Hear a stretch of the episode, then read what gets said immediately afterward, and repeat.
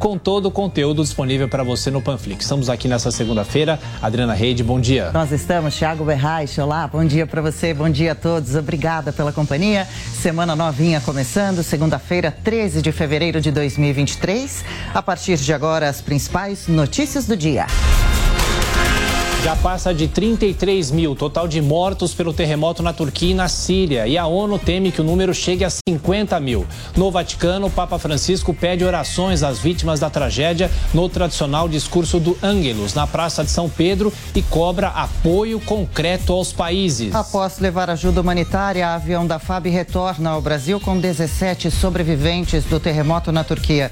Segundo o Itamaraty, que coordenou a repatriação, a aeronave pousou neste domingo na base aérea do Galeão, trazendo nove brasileiros e oito estrangeiros, incluindo quatro crianças e uma gestante. O governo autoriza acesso de barcos para acelerar a retirada de garimpeiros de terras e Anomami. Os passageiros das embarcações são fichados ao passar por pontos de bloqueio das autoridades que mantêm operação para destruir equipamentos do garimpo ilegal. Amazonino Mendes, ex-governador do Amazonas, morre em São Paulo aos 83 anos. O político estava internado no hospital Hospital Sírio-Libanês desde o dia 25 de dezembro para tratar um quadro de diverticulite aguda e broncopneumonia. Após dois anos, os blocos de carnaval voltam a desfilar e tomam as suas de São Paulo. No centro, o tradicional Acadêmicos do Baixo Augusta reuniu milhares e fez homenagem a Gal Costa. Na Zona Sul, Luísa Sonza puxou o coro da multidão, mesmo sob forte chuva. Olhões lotam o centro do Rio de Janeiro no último domingo antes do carnaval oficial. Os cariocas cariocas pularam e cantaram, correndo atrás dos grandes blocos como Fogo e Paixão, Cordão do Boitatá, Suvaco de Cristo e Carrossel de Emoções. Estados Unidos derrubam o terceiro objeto voador não identificado em três dias. De acordo com o Pentágono, o artefato que sobrevoou locais militares e tinha potenciais capacidades de monitoramento foi abatida sobre o lago Huron, na fronteira com o Canadá. Partido de Olaf Scholz sofre derrota para conservadores após 20 20 anos no poder em Berlim. A União Democrata Cristã da ex-chanceler Angela Merkel ficou em primeiro lugar na eleição para o parlamento local da capital alemã, com 28% dos votos contra cerca de 18% do SPD do atual premier. Luísa Stefani vence a 19 partida consecutiva e conquista o título de duplas do WTA 500 de Abu Dhabi. Jogando ao lado da chinesa Shuai Zhang, a tenista brasileira venceu a japonesa Shuko Aoyama e a taiwanesa Shan Haoxing de virada por 2 sets a 1. Futebol, o Brasil vence o Uruguai por 2 a 0 e é campeão do Sul-Americano Sub-20 na Colômbia, com gols marcados por André e Pedrinho no segundo tempo no estádio Il Campín, em Bogotá. A seleção volta a conquistar o título continental após 12 anos. Corinthians goleia o Flamengo por 4 a 1 e é bicampeão da Supercopa do Brasil Feminina. Tamires e Milene marcaram duas vezes cada na Neoquímica Arena e garantiram o bicampeonato para a equipe alvinegra. Pelo Paulistão, o São Paulo vence o clássico contra o Santos Santos no Morumbi 3 a 1. O Palmeiras bate o Água Santa 1 a 0 em Diadema. E o jogo entre Corinthians e Portuguesa não sai do zero na Arena Mané Garrincha em Brasília. No Carioca, o Fluminense venceu o derby contra o Vasco da Gama no Maracanã 2 a 0. E pelo Gauchão, o Grêmio derrotou o Avenida em casa também por 2 a 0. Jornal da Manhã para todo o Brasil, são 6 horas e 3 minutos. Repita. 6 e 3, temperatura média em São Paulo, 19 graus, choveu muito no fim de semana. E como fica agora essa segunda-feira, Paula Nobre, com um alerta de chuva, altas temperaturas ou as temperaturas começam a cair já?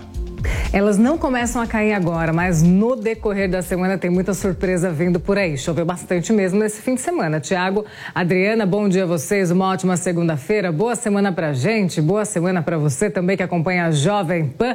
A gente já começa adiantando o que é que vai acontecer durante essa semana. Tem várias surpresas vindo por aí. Primeiro, a chegada de uma frente fria na região sul do país já começa a trazer instabilidades entre hoje e amanhã. Na quarta, essa mesma frente fria da região sul vem aqui para a região sudeste e aumenta ainda mais os volumes de chuva. Acabamos por aí? Não, na sexta-feira tem uma nova frente fria que vem aqui para o estado de São Paulo, aqui para a região sudeste do país e além de chuva, promete diminuir as temperaturas e também pode comprometer o carnaval de muita gente aqui da região sudeste do país, porque, como eu disse, além de chuva, a temperatura vai caindo também aqui na região sudeste. Para hoje, início de semana, condição muito parecida com os últimos dias. Temperaturas bem elevadas na região sudeste, estado de São Paulo, Rio de Janeiro, região sul do país também, região centro-oeste, norte e nordeste. No sudeste, chuva que vem mais ao fim do dia, acompanhada aí por temporais, rajadas fortes de vento, queda de granizo mais uma vez. Caiu granizo neste domingo na zona leste de São Paulo. Essa condição se repete. Temperaturas para hoje ficam muito elevadas, muito elevadas mesmo, ainda um padrão bem típico de verão. Aliás, que verão, né? A gente não tem tido uma derrubada nas temperaturas por aqui, nem no Sudeste, nem nas demais regiões do país. Cuiabá, por exemplo, para hoje a máxima chega aos 33 graus, faz calor, Palmas máxima de 33. Em Porto Alegre, máxima de 38 graus também, região ali do Oeste Gaúcho, mais uma vez também passando uma situação bem crítica, emergencial em relação à seca, mas como eu disse, vem chuva para a região sul do país. São Luís, máxima de 31 e 31 graus em Campo Grande.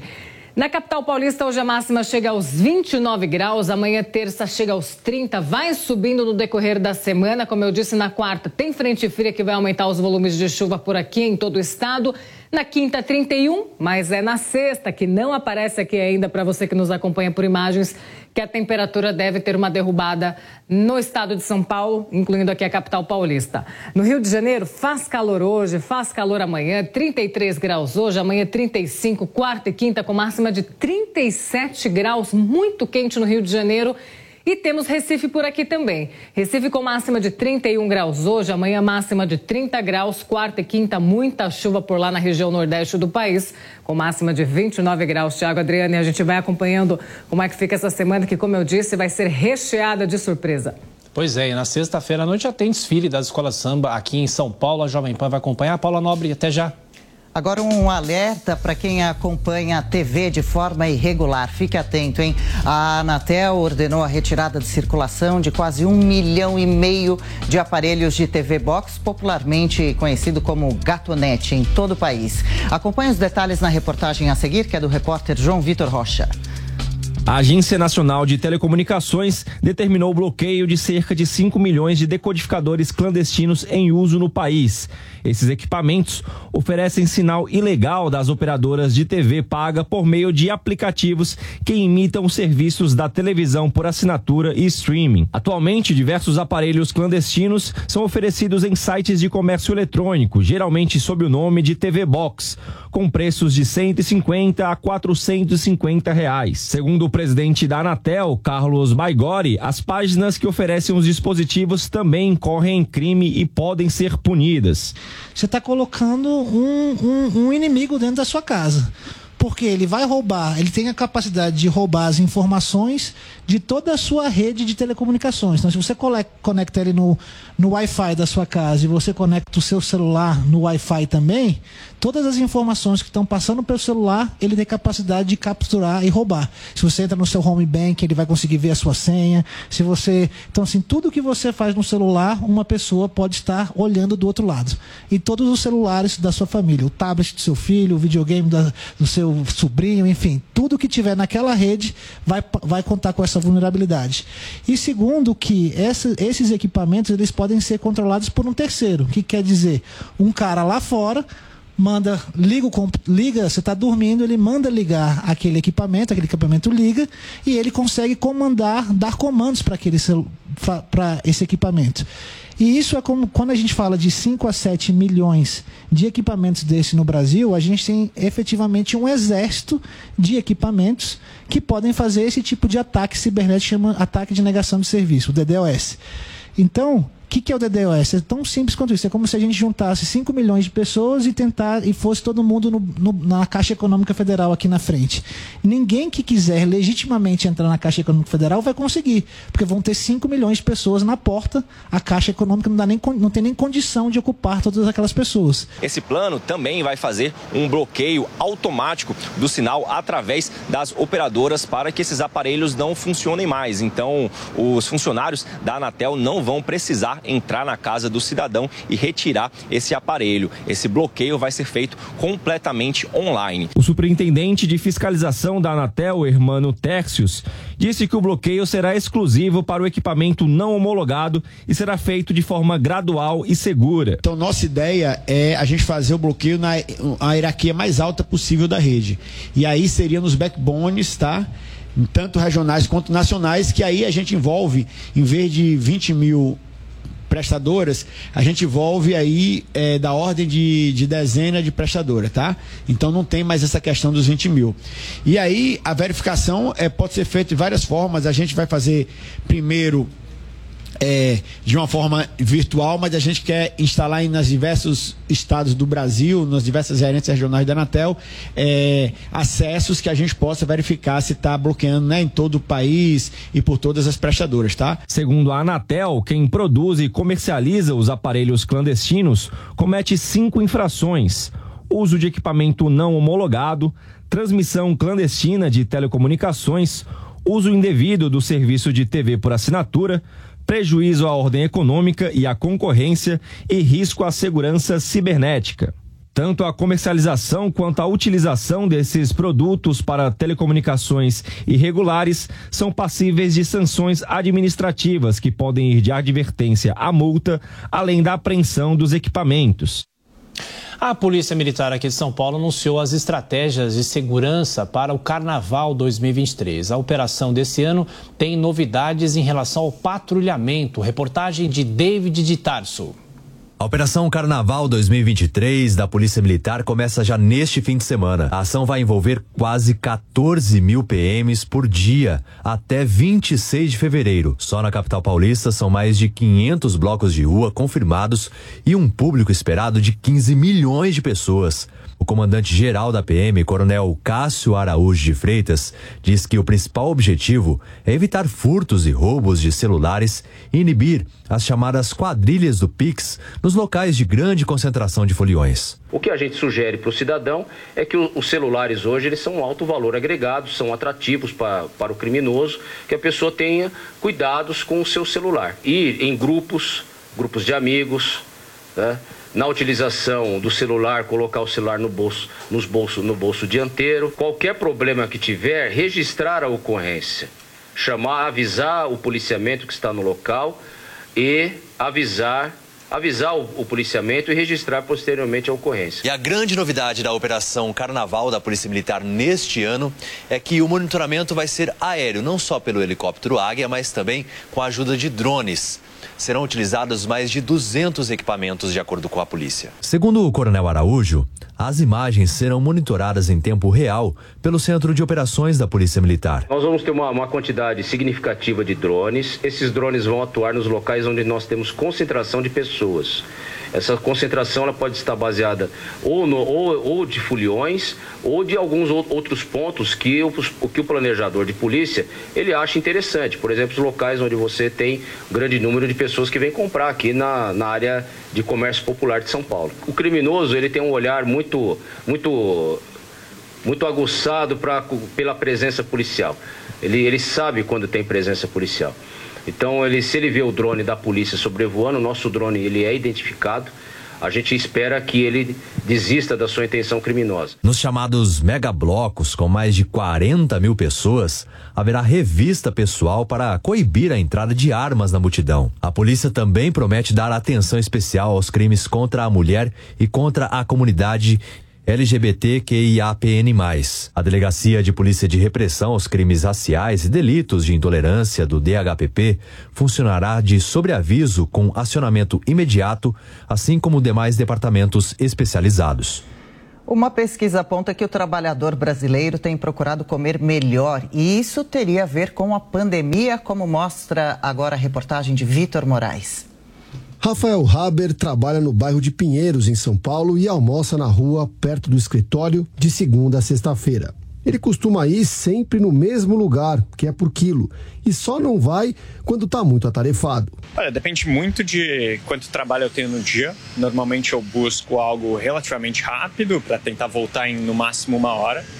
Mas para alimentação em si, eu busco um lugar que possa me oferecer é, normalmente um menu executivo que contém salada, aí uma proteína é, e algum carboidrato como arroz, fritas, algo do tipo e eventualmente uma sobremesa.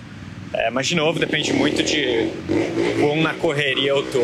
Por outro lado, muitas pessoas mantiveram bons hábitos na hora de comer depois da pandemia.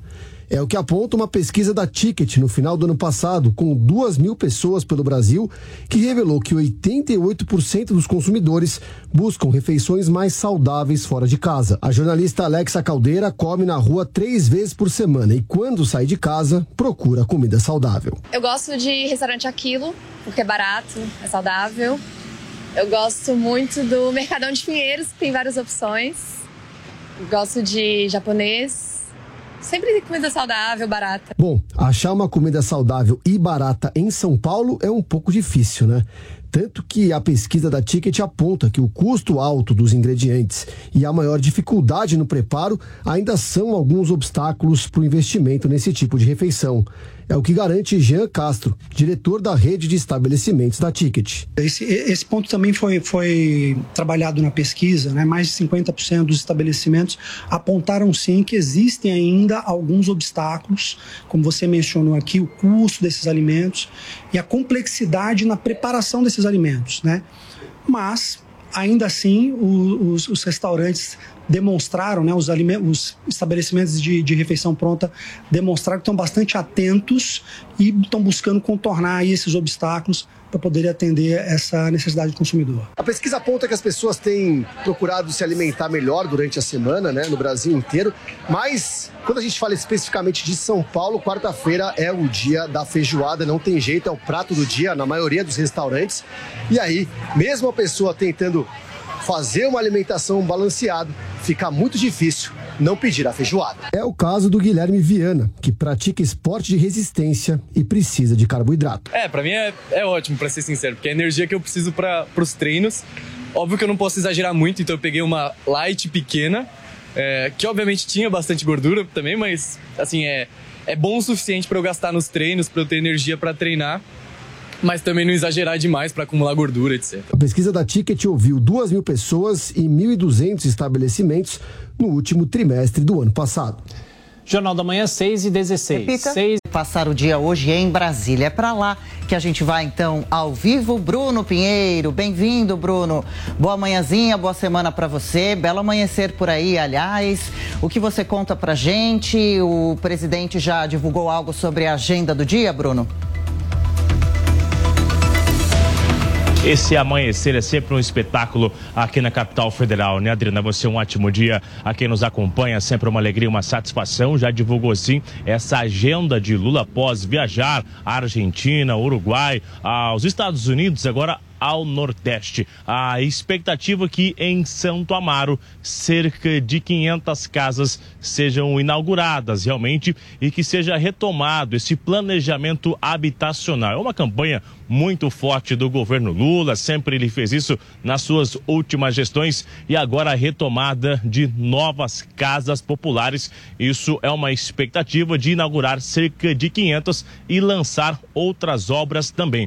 Ah, afinal, aquela reunião com os 27 governadores, diversas indicações de obras inacabadas ou abandonadas. Esse levantamento que já foi realizado e essa expectativa é de usar essas informações e retomar algumas obras inacabadas ou abandonadas. No Sergipe, ao lado do ministro Renan Filho, também visitar uma rodovia, que é a rodovia 101 a duplicação, que é uma outra obra também de infraestrutura. Então, com essas informações que foram reunidas nos últimos dias, a ideia de Lula é de realmente visitar vários estados a partir de agora, antes de visitar a China lá no mês de março e com isso retomar, lançar e também inaugurar algumas obras. A gente vai acompanhar essa agenda cheia enquanto Lula viaja. Geraldo Alckmin continua aqui no Palácio do Planalto. Adriana. Perfeito. Para esta segunda-feira, Lula já anunciou também o que deve fazer. Bruno, deve descansar ou tem compromissos? já recebe alguns nomes também aqui no Palácio do Planalto. Essa agenda sempre tem sido muito movimentada assim que Lula está aqui na capital federal. Eh, encontrando com os ministros também, e aí essa expectativa também sobre uma operação na região da comunidade indígena e, e, é, Yanomami. Existe uma discussão muito ampla sobre as novas operações, então, ainda assim que Lula está aqui na capital federal, essas reuniões continuam acontecendo, recebendo vários aliados e também uma conversa muito direta com a agenda econômica do governo aqui ao lado no Congresso Nacional. Existe uma discussão com quem eu conversei um mês após os atos do dia 8 de janeiro, Adriana, e ah, logo na sequência, no outro dia, o governo Lula, ele reuniu os governadores, conseguiu uma imagem, um retrato de uma união a favor da democracia e também uma conversa com o Congresso reelegendo Arthur Lira e Rodrigo Pacheco. Com quem eu conversei me disseram o seguinte, que Lula estaria um pouco chateado com alguns ministros que não conseguiram aproveitar otimizar essa janela que foi criada após os atos do último dia 8 de janeiro, que foi uma conversa com os governadores e com o Congresso, já que os ministros não enviaram nenhuma agenda ao Congresso Nacional. Esse, essa harmonia, essa ajuda e uma confiança de Lula estaria então se esgotando essa janela e nada foi feito até agora. Então, a expectativa e a ordem é o que? Acelerar realmente os próximos dias, assim conseguindo ver alguns resultados sobre essa ligação lá no Congresso Nacional. Então, é importante apertar o cinto, aumentar, intensificar essa agenda e a gente fica com os, os olhares divididos entre o Palácio do Planalto e o Congresso Nacional nessa semana que está somente começando. Já já a gente volta com outras informações que é importante ficar sabendo neste comecinho de semana. Claro, está só começando, daqui a pouco a gente faz contato de novo, Bruno Pinheiro, e traz novos assuntos de Brasília aqui para o Jornal da Manhã. A gente fala sobre tecnologia, as inteligências artificiais estão cada vez mais incluídas na rotina de todo mundo e, junto com toda essa tecnologia, novos produtos e serviços. E é preciso estar preparado para essa realidade. A reportagem de João Vitor Rocha. As tecnologias de inteligência artificial, também conhecidas como IA, já estão inseridas no nosso dia a dia e muitas vezes nem sabemos. Essas novas ferramentas estão mudando diversos aspectos da nossa vida e chegam muitas vezes para descomplicar ou refinar de forma mais individualizada os serviços. Porém, Daniel Marques, advogado especialista em inovação jurídica, alerta sobre o perigo de se acabar vivendo numa bolha tão personalizada, principalmente nas redes sociais. Nas redes sociais, você acaba indicando pessoas que têm um gosto semelhante ao seu e reforçando né, aquele conjunto de conhecimentos que você possui. E por um lado é positivo, mas por outro lado pode gerar também um isolamento e achar que aquilo é absoluto. As inteligências artificiais já estão no dia a dia de diversos mercados, como por exemplo, recrutamento, marketing e análise de dados. Já outros setores estão começando aos poucos a utilizar as IAs para melhorar as suas ofertas de produtos e serviços.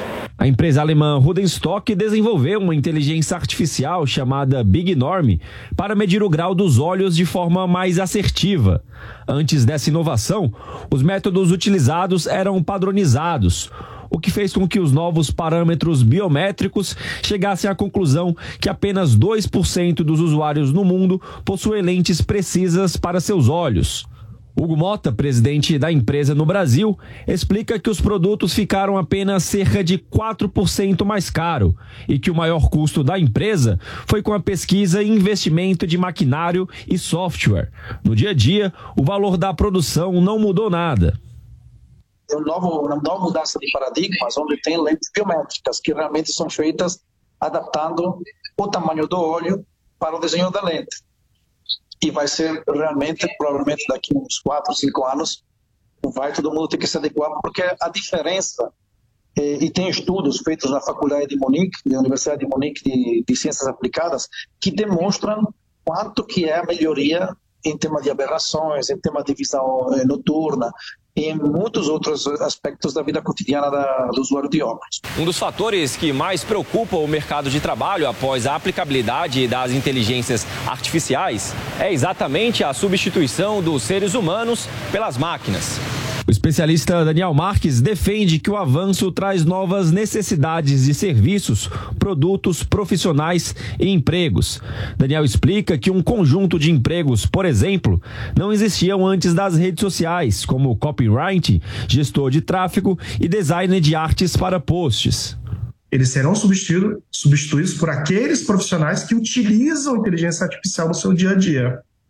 Então, a gente tem realmente, em todo período de transformação paradigmática, a gente tem uma mudança de organização social em que é, é, novas habilidades são requeridas e novas habilidades são exigidas. E aí, claro, se a universidade e se os meios tradicionais de educação não estão preparando o profissional para essas novas habilidades, então a gente tem ali um gap né, um gap de desemprego, mas não é porque vai faltar emprego. O advogado especialista também se disse preocupado com a prioridade brasileira em tentar regular as novas tecnologias. Segundo Daniel Marques, apenas no âmbito federal são mais de 30 mil projetos de lei voltados para essa regulação. Então, na minha visão, o nosso foco deveria ser um estímulo de pesquisas e desenvolvimentos é, de produtos, de um mercado relacionado à inteligência artificial. A gente está com déficit de programadores no Brasil, a gente está com déficit de chips no mundo inteiro. Né? Então, assim, a gente tem uma preocupação muito de estar regulando, que é importante a regulação, né, porque dá uma segurança jurídica, mas a gente deveria estar muito mais preocupado agora em estimular e liderar esse mercado, né, que, que cada vez ele é mais importante, impacta a sociedade como um todo. Em dezembro do ano passado, foi entregue um relatório desenvolvido por uma comissão de juristas instalado pelo Senado Federal para substituir os projetos de lei que objetivam estabelecer princípios, regras, diretrizes e fundamentos para regular o desenvolvimento e aplicação da IA no Brasil. No documento foram destacados como principais objetivos o estabelecimento de direitos para proteção do elo mais vulnerável em questão, a pessoa natural, que já é diariamente impactada por sistemas de inteligência artificial e dispor de ferramentas de governança e de um arranjo institucional que fiscaliza e supervisiona, criar condições de previsibilidade acerca da sua interpretação e, em último caso, segurança jurídica para inovação e o desenvolvimento econômico tecnológico. Agora são seis e meia. O governador de São Paulo, Tarcísio de Freitas, está bem de saúde, não apresenta sintomas da Covid-19. Repórter Beatriz Manfredini traz as últimas informações. O governador continua trabalhando de forma remota. Beatriz.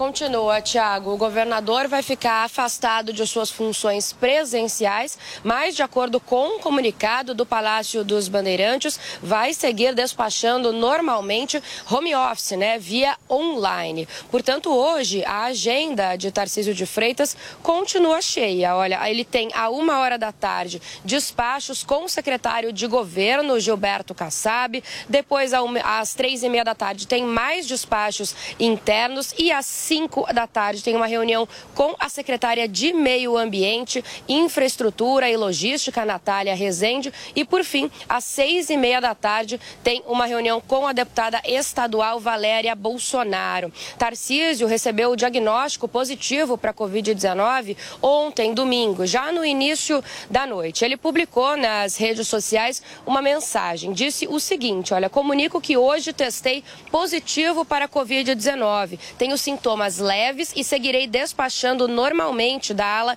residencial do Palácio dos Bandeirantes, cumprindo todos os protocolos de segurança. E aí ele finaliza dizendo: Estou sendo acompanhado pelo Dr. Esper Calas, presidente do Instituto Butantan. Então o governador testou positivo, Tiago, mas passa bem e continua trabalhando normalmente, provavelmente aí até o fim do isolamento, né? É isso, claro, estaremos acompanhando Beatriz Manfredini da volta nessa edição do Jornal da Manhã. Até já. A proibição de pesticidas pode acontecer no Brasil. A FGV afirma que o risco é alto de o país importar a agenda verde dos europeus. Acompanhe o boletim de Kellen Severo.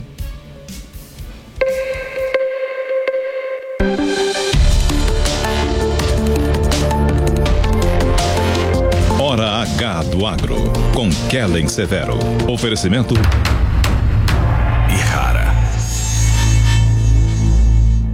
Esse tema, a manifestação de agricultores europeus em Paris, tem chamado muito a atenção dos agricultores brasileiros. Por que você acha que esse tema interessa tanto a nossa audiência aqui no Brasil? Eu acho que tem aqui, Kellen, pelo menos duas dimensões desse problema. A primeira dimensão é que o que está acontecendo na Europa é uma luta pela definição do que é verde e de quem é verde. Então, quando o tribunal define, não é possível usar essa molécula, ela não é verde. A forma de produzir correta e sustentável deve seguir um determinado padrão, esse é verde. E ao fazer isso, a Europa quase que automaticamente estabelece uma regra que também vigerá nas relações internacionais. Porque todo mundo que vender um produto para a Europa tende a ser cobrado pela mesma régua para garantir a isonomia competitiva do produtor europeu. Então, a primeira razão é que, muito embora se trate de uma decisão em um caso, em um país, em um ano, nós sabemos que isso já é a primeira etapa de uma regra comercial que vai se generalizar. E o segundo motivo é que essa luta, e nós temos acompanhando há alguns anos, ela tende a ser feita segundo padrões e interesses de determinados grupos. É óbvio que essa tensão e essa disputa, ela se dá na realidade europeia, com produtores europeus, segundo interesses ambientais, econômicos, estratégicos europeus. E os nossos não necessariamente são os mesmos. E, portanto, é muito importante ficarmos atentos para que a gente não entre nessa briga sempre pagando um preço, um ônus, sempre recebendo uma taxa, uma pecha de algo que talvez não caracterize a sustentabilidade, a realidade da nossa produção. Agora diga pra gente, aqui no Brasil nós sabemos que o governo Lula possui uma forte agenda ambiental. Qual a chance do Brasil adotar medidas como essas que proíbem o uso de alguns agroquímicos específicos, como a gente está vendo na Europa? Eu acho que é alta, Kellen. Aqui eu lamento dizer que a história do Brasil é uma história de copiar e colar os padrões verdes que são estabelecidos fora do país. Acho que, inclusive, esse é um dos dramas da realidade brasileira, que não é particularidade nossa, é uma espécie de subserviência colonial que caracteriza países em desenvolvimento e uma espécie de passividade científica e regulatória que, em vez de tomar a iniciativa para criar regras à sua imagem e semelhança, se limitam a seguir os padrões e tendências que vêm de fora, sem compreender de fato o que significam. Então, ao passo em que a Europa acelera essa cobrança, a tendência é que ela se espalhe pelo mundo e que chegue aqui entre nós.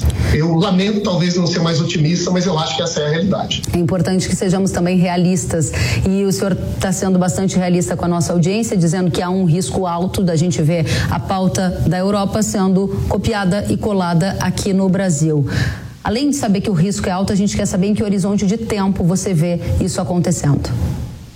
Eu acho que essas decisões que fixam padrões, que comandam o mercado para agir, que estabelecem metas, elas são gradualmente implementadas e assimiladas pelos elos da cadeia. E aqui há duas dimensões dessa assimilação.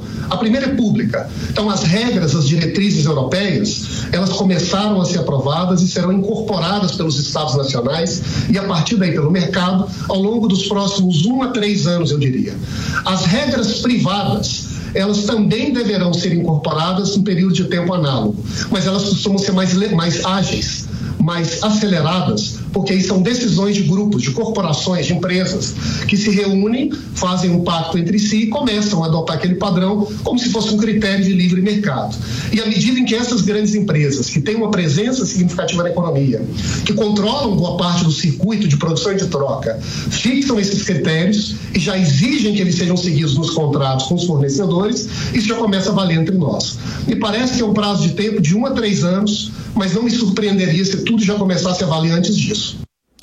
Para outras informações sobre o agro, acesse jp.com.br. A Turquia e a Síria completa uma semana. Mais de 33 mil pessoas morreram. O correspondente da Jovem Pan, Luca Bassani, viu de perto um pouco da tragédia e traz agora um relato atualizado da situação. Acompanhe. O terrível terremoto de Kahramanmaraş, da Turquia, que também teve um devastador efeito no norte da Síria, completa uma semana.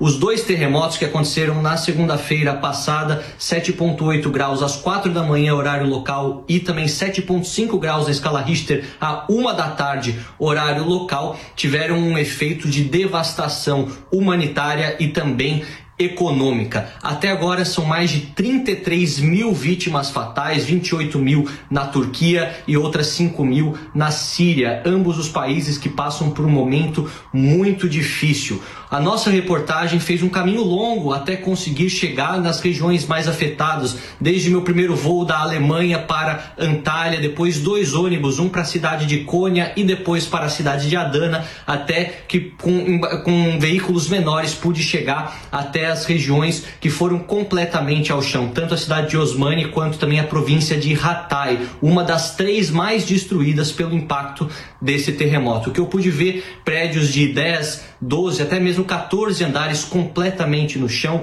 grande parte, vários quarteirões das cidades completamente desapareceram em uma tragédia que poderia, segundo muitos, ter sido evitada nas suas proporções. Os terremotos acontecem de forma natural sempre em todo o mundo e vão continuar acontecendo, mas o tamanho do número das vítimas, eh, essa proporção de mais de 30 mil, possivelmente 40 mil vítimas, é algo que cai sob a responsabilidade do governo, segundo muitos, e a população turca segue indignada por dois motivos. Inicialmente, pela ajuda não ter chegado é, no momento em que mais era necessário. O governo foi lento em sua resposta e muitas regiões ficaram mais de um dia sem ter o devido respaldo, o devido amparo das autoridades. Ao mesmo tempo, nós vemos que alguns edifícios que deveriam já ter sido modificados no seu aspecto estrutural após o terremoto de 1999, que vitimou 17 mil pessoas, não foram modificados e muitos deles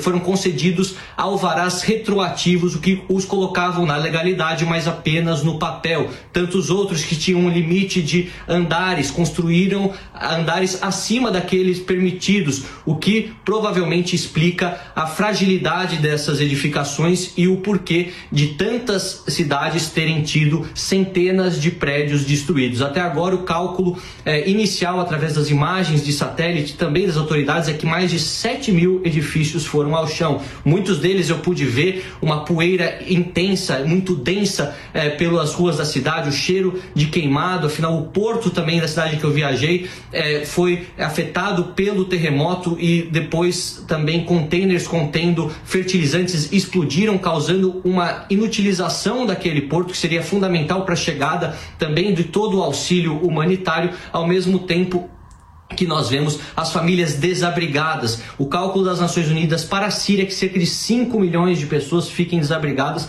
em um país de pouco mais de 20 milhões, ou seja, quase um quarto de toda a população. Aqui na Turquia, nós vemos também que milhares, talvez centenas de milhares de pessoas estejam desabrigadas e fazem o fluxo é, leste-oeste buscando refúgio nas cidades um pouco mais seguras do país, Izmir, Ankara, até mesmo a grande cidade de Istambul. A situação econômica do país não é fácil, mas aqui na Turquia, uma inflação de acima, acima dos 80%, desemprego em massa e uma crise política estabelecida que parece que não terá fim, já que o pleito, tanto legislativo quanto executivo, para as eleições presidenciais acontecerão provavelmente em maio deste ano. E falo provavelmente porque há a possibilidade de que Erdogan mude a data. De qualquer maneira, nós vemos um cenário de imensa tristeza, apesar da ajuda, da solidariedade de muitos países, até mesmo países que não têm relações diplomáticas boas com a Turquia, como é o caso da Grécia, o caso de Israel, o caso até mesmo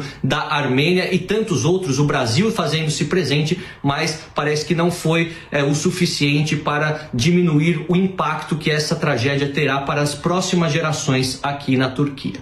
Continuaremos passando todas as atualizações e as perspectivas aqui diretamente da Ásia Europa. Luca Bassani, de Adana, na Turquia. Até já, Luca. Durante a oração do Ângelus, nesse domingo, o Papa Francisco pediu por ajuda para a Síria e a Turquia, a paz na Ucrânia. As informações são de Lívia Zanolini. Sobre os dois países atingidos pelo terremoto, o Santo Padre incentivou os fiéis a continuarem com as orações e com um apoio concreto.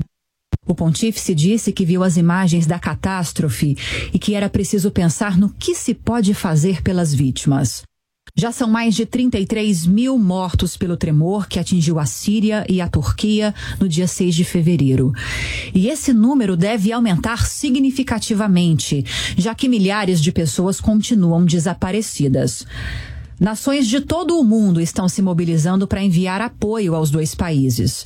A primeira ajuda da União Europeia parte da Itália e chega neste domingo a Damasco, que é a capital da Síria. Durante a oração do Ângelus, o Papa Francisco lembrou também sobre a guerra entre Rússia e Ucrânia, que está próximo de completar um ano. Não esqueçamos a atormentada Ucrânia, que o Senhor abra caminhos de paz e dê aos responsáveis a coragem de percorrê-los, disse o Papa. O conflito entre os dois países começou em fevereiro do ano passado. Estima-se que mais de 300 mil pessoas morreram nos ataques. E apesar de inúmeras tentativas de negociação, não há expectativa de um cessar-fogo definitivo. E integrantes da Defesa Civil de São Paulo já estão na Turquia auxiliando nas buscas por sobreviventes. O coordenador-geral da missão, Rafael Machado, e o tenente Caio Veneziani conversaram com a equipe do Jornal da Manhã e falaram sobre as dificuldades no trabalho em meio a escombros. Acompanhe destaque de João Vitor Rocha. A missão humanitária brasileira enviada para ajudar as vítimas do terremoto na Turquia continua atuando em conjunto com equipes locais e de outros países. Neste momento, o frio é a principal dificuldade enfrentada pelos brigadistas. Para amenizar as baixas temperaturas, cobertores e aquecedores, garrafas térmicas, fogareiros e mais pontos de energia elétrica vêm sendo providenciados. Em entrevista à Jovem Pan News, o tenente Caio Veneziani relatou o desafio de atuar em meio ao frio extremo em um cenário desolador. E o aeroporto está sendo usado como um grande centro logístico para fazer a triagem da, das vítimas, encaminhamento dessas vítimas para abrigos temporários, a, a de doações também, né? Muitas blusas, cobertores, kit de higiene ah, o frio dificulta muito esse trabalho porque uma noite passada num tempo como esse já, já provoca muitos estragos, então é um esforço muito grande para manter outros trabalhos andando. O coordenador geral da missão humanitária brasileira, Rafael Machado, diz que no momento o foco é ajudar nos resgates. O objetivo principal dessa missão humanitária brasileira é somar esforços nas ações de busca e resgate que estão ocorrendo. É o primeiro esforço que é feito nesses primeiros dias após a ocorrência do desastre. Então, o foco da missão é, é trazer é, profissionais altamente especializados de três estados numa articulação, numa coordenação feita pelo governo federal para viabilizar os meios de transporte e uh, as condições uh, de instalação aqui na, na, na Turquia para a gente se juntar às forças internacionais e locais que estão trabalhando nessas ações de busca e resgate. Cães levados do Brasil ajudam na busca por sobreviventes uma semana após o desastre. O tenente Caio Veneziani afirma que a quantidade de escombros é uma das principais dificuldades do trabalho. A grande dificuldade é a quantidade de, de edifícios, né, casas, prédios, que foram atingidas ao mesmo tempo.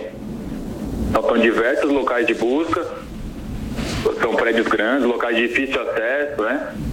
E não foi só em uma cidade, é a região como um todo.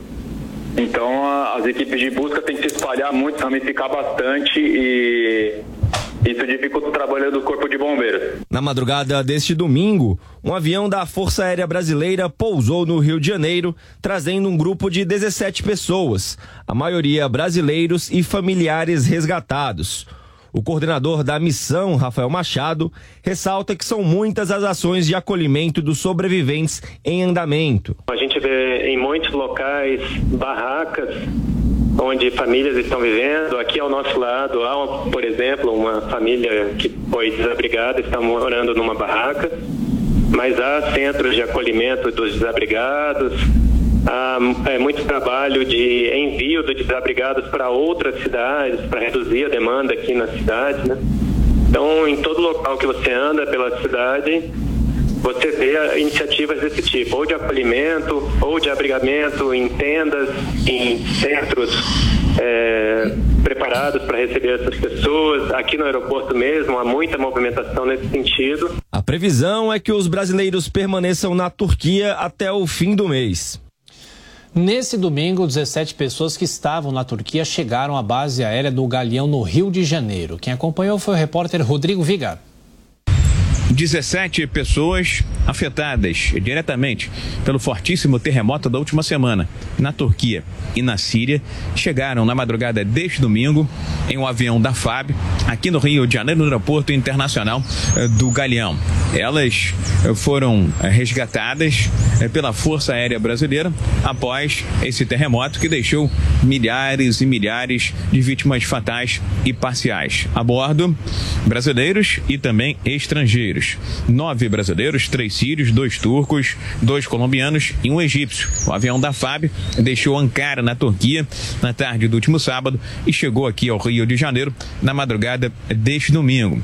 As pessoas que conseguiram embarcar nesse voo da FAB fazem parte de um grupo considerado mais vulnerável: mulheres, crianças, idosos e pessoas doentes. São pessoas que também tiveram contato com a embaixada brasileira lá na Turquia. Uma outra eventual oportunidade para repatriar brasileiros e estrangeiros afetados, direto ou indiretamente, por esse gravíssimo terremoto na Turquia deve acontecer ainda nesse mês de fevereiro. É que um outro voo da FAB, da Força Aérea Brasileira, seguirá eh, para a Turquia daqui a duas semanas. O objetivo inicial é trazer de volta bombeiros militares de várias cidades e estados brasileiros que foram enviados para lá para atuar no resgate de vítimas e também de corpos junto com cães eh, farejadores.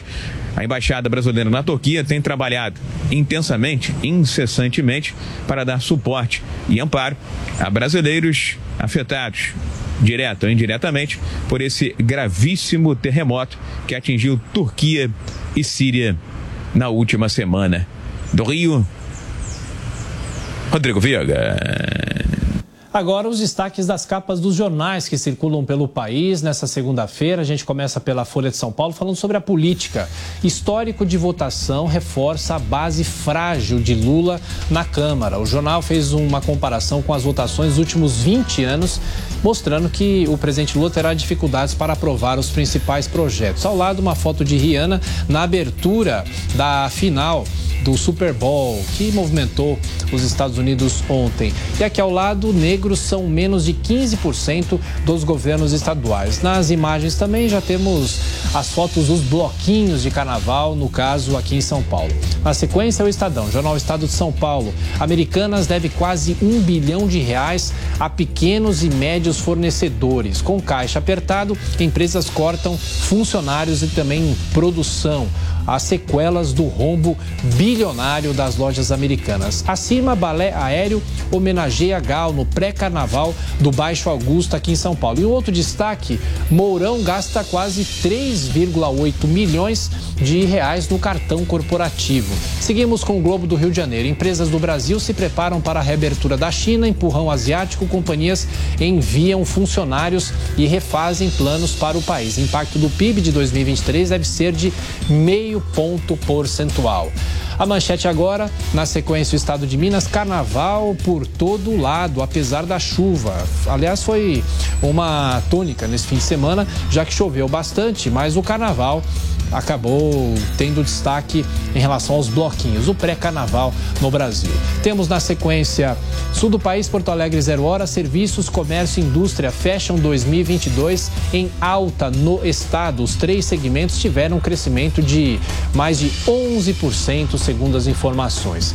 Manchete agora do jornal Correio Brasilense: meio milhão de alunos voltam às aulas ainda hoje no Distrito Federal. Aqui embaixo, bancada evangélica contra pautas progressistas. Uma entrevista com integrantes da bancada evangélica no Congresso Nacional. Agora, a manchete da Folha de Pernambuco: prévias fervem. Muitas fotos falando sobre o pré-carnaval no estado. E na sequência, Salvador à tarde, temos na manchete Norte. Furdunço abre alas para a festa sem cordas. E acima, uma foto de Gilberto Gil. Gil celebra a volta da folia e 50 anos do Expresso 2222. E o site da Jovem Pan. Estados Unidos derrubam um terceiro objeto voador não identificado em três dias. Continue sempre muito bem informado. Acesse jp.com.br. A gente fala agora de negócios. A rede de shoppings Multiplan divulgou o lucro do ano passado. Os detalhes no boletim de Bruno Meyer. A Multiplan, que administra 20 grandes shopping centers no país, divulgou os ganhos no fim da semana passada. Ela registrou um lucro líquido de 239 milhões de reais apenas no quarto trimestre de 2022, o que significa uma alta de 11,9% em relação ao mesmo período de 2021. Nós acompanhamos com recorrência o desempenho da Multiplan por três motivos. Porque ela é do setor de serviços, tem shoppings extremamente conhecidos no país e em cidades variadas, em cidades como Canoas, no Rio Grande do Sul, Maceió, Belo Horizonte, Ribeirão Preto, aqui em São Paulo, no Rio de Janeiro e também porque movimenta muita gente. Atualmente, ela tem 80 mil postos de trabalho. Só na cidade de São Paulo, ela é dona do Morumbi Shopping do Anália Franco. No Rio de Janeiro, ela é dona do Barra Shopping e do Village Mall, ambos na Barra da Tijuca. Além dos anúncios de lucros, o Conselho de Administração da Multiplan aprovou o plano de reorganização administrativa, com a indicação de Eduardo Caminitz Pérez para assumir o posto de presidente da companhia. Ele vai substituir o pai, José Isaac Pérez, que ocupou o cargo nos últimos 50 anos. Em fato relevante, a Multiplan afirmou que a mudança é fruto de um processo de sucessão que vem sendo conduzido nos últimos anos e que a estratégia de negócios da companhia não vai ser alterada. A gente volta daqui a pouco com novas notícias de negócios aqui no Jornal da Manhã. A hora 6h57. Sete horas em ponto. Repita. Sete horas. Mais uma vez, bem-vindo, bem-vinda. Esse é o Jornal da Manhã para todo o Brasil pela Rede Jovem Pan. A nossa transmissão via internet na TV Jovem Pan News. Com todo o conteúdo disponível para você no Panflix. Estamos aqui nessa segunda-feira, Adriana Reis. Nós estamos, Thiago Berraich. Segunda-feira, semana novinha pra gente. Hoje, 13 de fevereiro de 2023. Sempre gratos com sua audiência, sua companhia. A partir de agora, a gente acompanha aquelas que são as principais notícias desta manhã. Passa de 33 mil total de mortos pelo terremoto na Turquia e na Síria. E a ONU teme que o número chegue aos 50 mil. No Vaticano, o Papa Francisco pede orações às vítimas da tragédia no tradicional discurso do Ângelus, na Praça de São Pedro, e cobra apoio concreto aos países. Após levar ajuda humanitária, avião da FAB retorna ao Brasil com 17 sobreviventes do terremoto na Turquia. Segundo o Itamaraty, que coordenou a repatriação, a aeronave pousou neste domingo na base aérea do Galeão, trazendo nove brasileiros e oito estrangeiros, incluindo quatro crianças e uma gestante. Amazonino Mendes, ex-governador do Amazonas, morre em São Paulo aos 83 anos. O político estava internado no Hospital Sírio-Libanês desde o dia 25 de dezembro para tratar um quadro de diverticulite aguda e broncopneumonia. Tarcísio de Freitas é diagnosticado com Covid-19. De acordo com a assessoria, o governador de São Paulo está bem, com sintomas leves e deve despachar em home office na ala residencial do Palácio dos Bandeirantes, mas vai cumprir todos os protocolos, claro, para garantir a segurança da equipe. Após dois anos, blocos de carnaval voltam a desfilar e tomam as suas de São Paulo. No centro, o tradicional Acadêmicos do Baixo Augusta reuniu milhares e fez homenagem a Gal Costa. Na Zona Sul, Luísa Sonza puxou o couro da multidão, mesmo sob forte chuva. Estados Unidos derrubam terceiro objeto voador não identificado em três dias. De acordo com o Pentágono, o artefato, que sobrevoou locais militares e tinha potenciais capacidades de monitoramento, foi abatido sobre o lago Huron, na fronteira com o Canadá. O Brasil vence o Uruguai por 2 a 0 e é campeão do Sul-Americano Sub-20 na Colômbia. Com gols marcados por André e Pedrinho no segundo tempo, no estádio El Campín, em Bogotá, a seleção volta a conquistar o título continental após 12 anos. Já pelo Paulistão, São Paulo vence o clássico contra o Santos no Morumbi 3 a 1. O Palmeiras bate o Água Santa 1 a 0 em Diadema e o jogo entre Corinthians e Portuguesa não sai do zero na Arena Mané Garrincha em Brasília. No Carioca, o Fluminense venceu o derby contra o Vasco da Gama no Maracanã 2 a 0. E pelo Gauchão, o Grêmio derrotou o Avenida em casa também por 2 a 0. 7 horas e 3 minutos. Repita. 7 e 3. O número de estudantes que abandonam o ensino superior vem crescendo no país. Dados de um levantamento recente do Centro de Estudos, Universidade, Sociedade e Ciência, esses estudos apontam que 2 milhões e 300 mil estudantes desistiram da universidade em 2021. Confira a reportagem.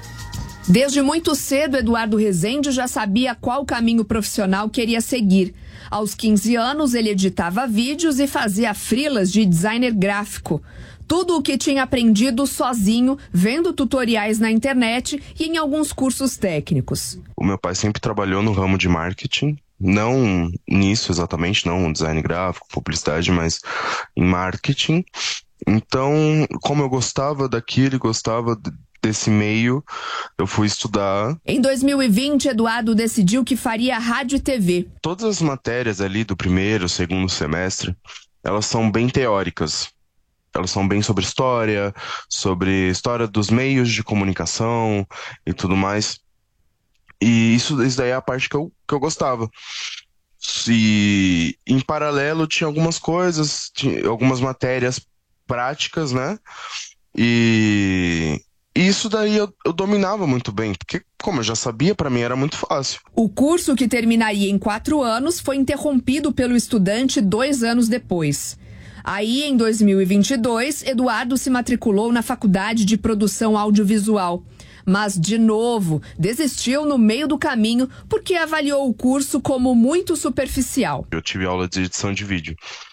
A aula de edição de vídeo era só. Ele ensinou foi engraçado. Ele ensinou como abrir o software, como colocar os arquivos dentro do software e como fazer os cortezinhos no vídeo. Ele não ensinou mais nada, não ensinou mais nenhuma ferramenta, não ensinou sobre efeitos, não ensinou sobre transição, não ensinou sobre nada. Sabe, foi o simples do simples e foi um semestre inteiro para um simples do simples e ficou por aí, porque não tem mais nada sobre. Eu já iria fazer, só que minha mãe insistiu que eu fizesse um bacharelado. E aí eu fui por, por ela, sabe? Talvez se eu tivesse já ter feito o, o tecnólogo, eu teria terminado o tecnólogo. Passadas as experiências, ele se tornou autônomo e não pretende voltar ao mundo corporativo. Não trabalho mais em agência, não gosto de trabalhar em, mais em agência. Então, como eu consigo os meus próprios clientes, eu faço o, o, todo o trabalho. Quando eu preciso de, de mais alguém, porque é muito trabalho, eu contrato mais uma pessoa.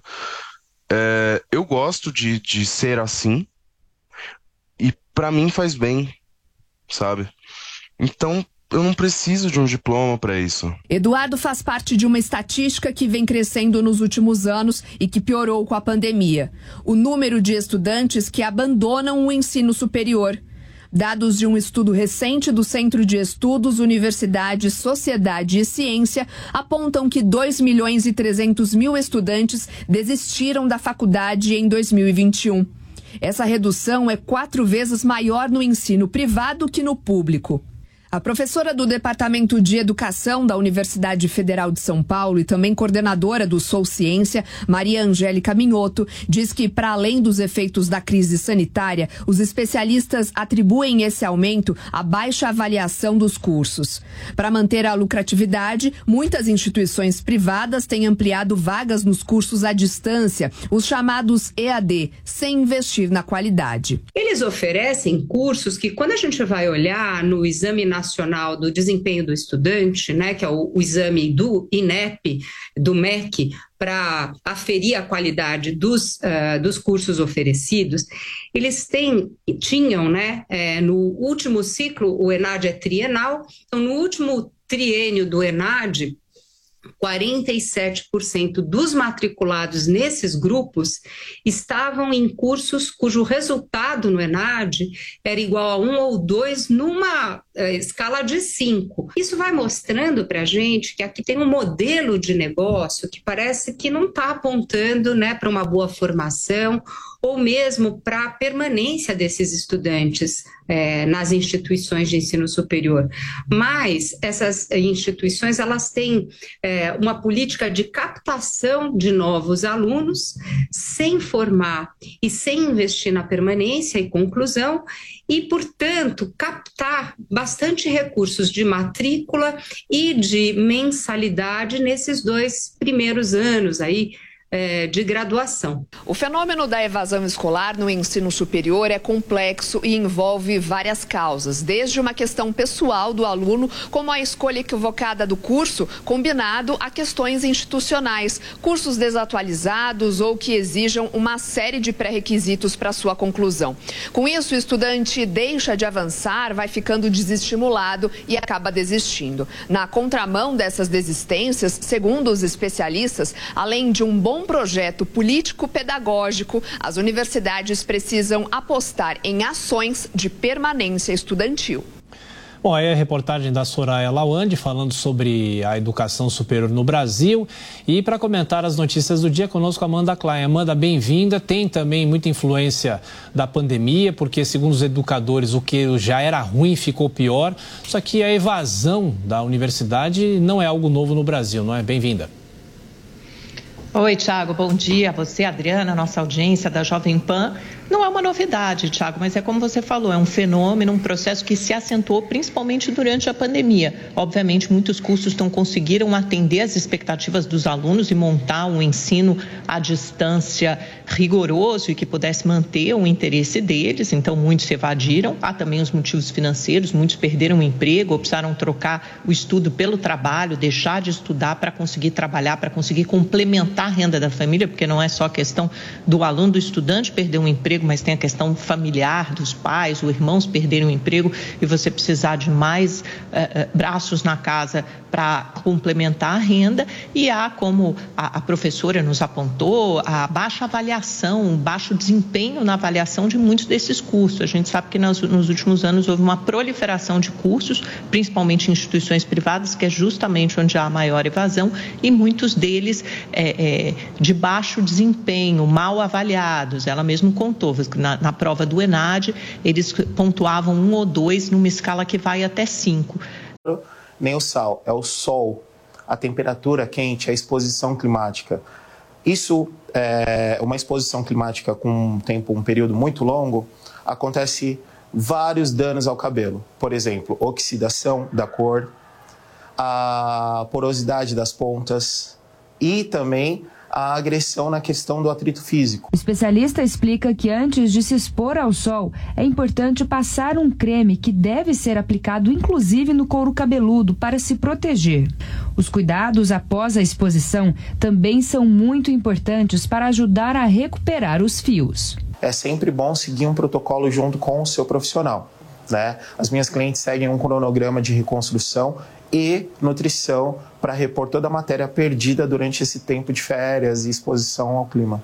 Eu sempre recomendo que cada tratamento, cada cliente, ela tenha um diagnóstico diferente, porque houve exposição diferente. Umas às vezes tem que limpar metais por conta do cloro, outras têm que fazer mais nutrição por exposição ao, ao sal, né, ao contato ao mar.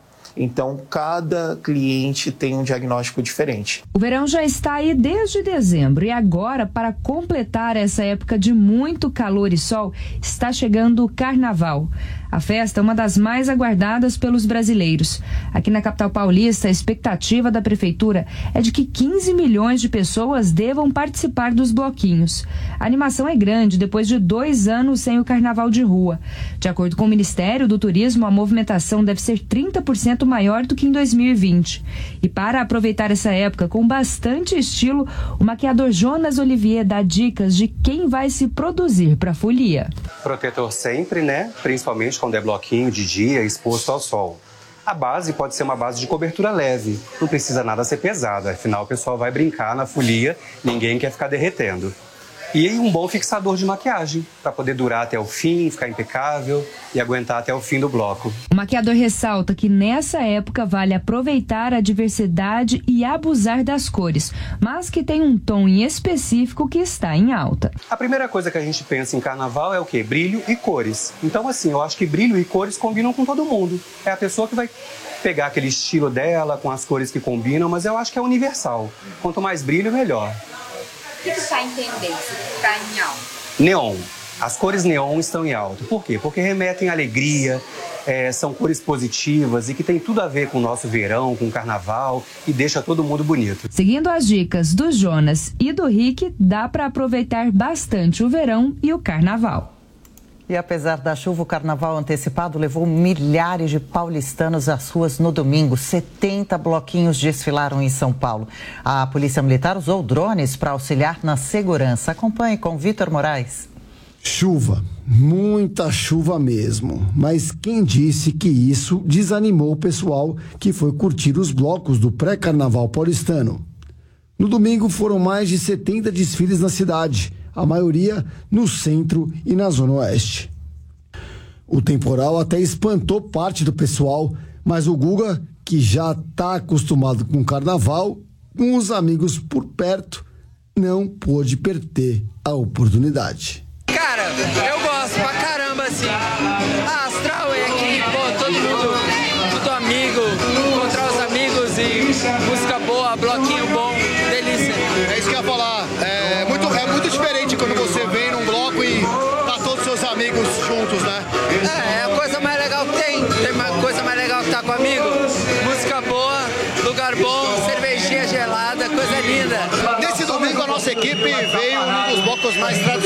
da cidade de São Paulo, o bloco Caça Caçador, o bloco do Eugênio, que contou com mais de 5 mil pessoas.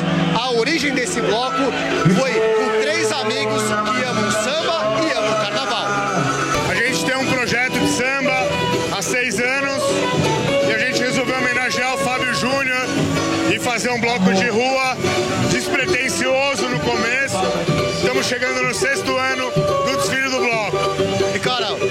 ficou parado sem ter o carnaval de rua durante dois anos. Como, é que, como que é pra você organizar e ver essa galera toda aproveitando de novo? A gente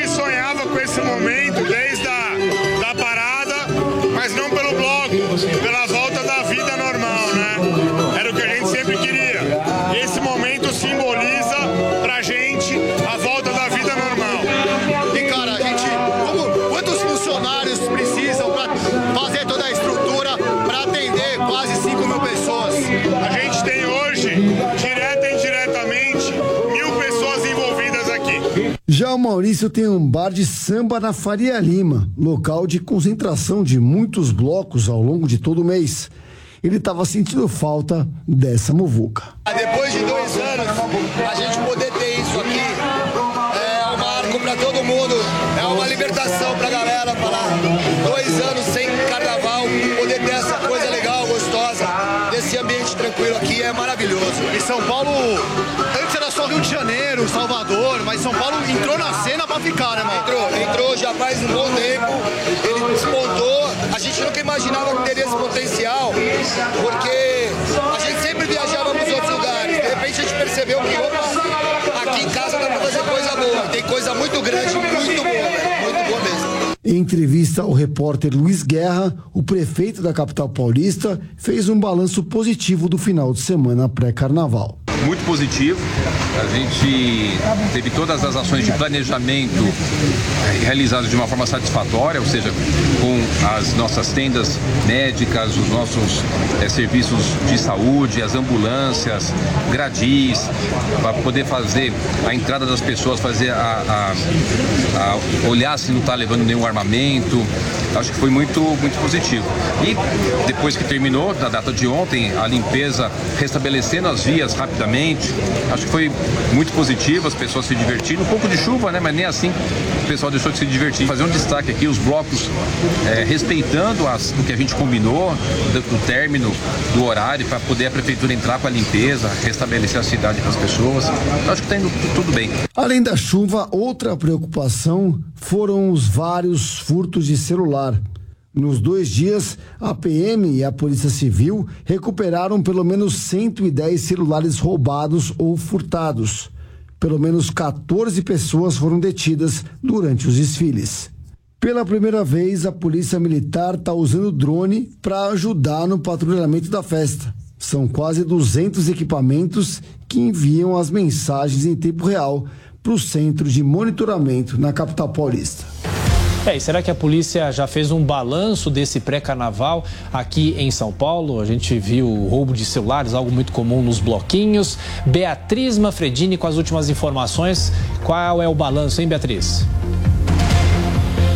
Olha, Tiago, nós temos neste balanço da Polícia Militar 110 celulares que foram devolvidos para os donos, né, que foram roubados ou furtados, e 14 pessoas presas. Eu ouvi aí o colega Vitor Moraes citando o policiamento reforçado e também o uso de drones. Importante a gente dizer que durante esse primeiro fim de semana de folia na rua, né, de pré-carnaval, mais de 170 blocos desfilaram. E alguns deles, os chamados megablocos, como por exemplo o monobloco que aconteceu ontem aqui na região do Parque do Ibirapuera, na zona sul de São Paulo, eles também contaram com revista policial para que as pessoas entrassem nesses locais. Então, com a ajuda de gradis e também de tapumes, tinha uma revista prévia antes de entrar no bloco, mas isso só para os megablocos. Então, a polícia enviou esse balanço de 110 celulares é, devolvidos e 14 pessoas presas. Eu tenho aqui alguns dados mais específicos. Olha, na Zona Oeste, em Pinheiros e na Barra Funda,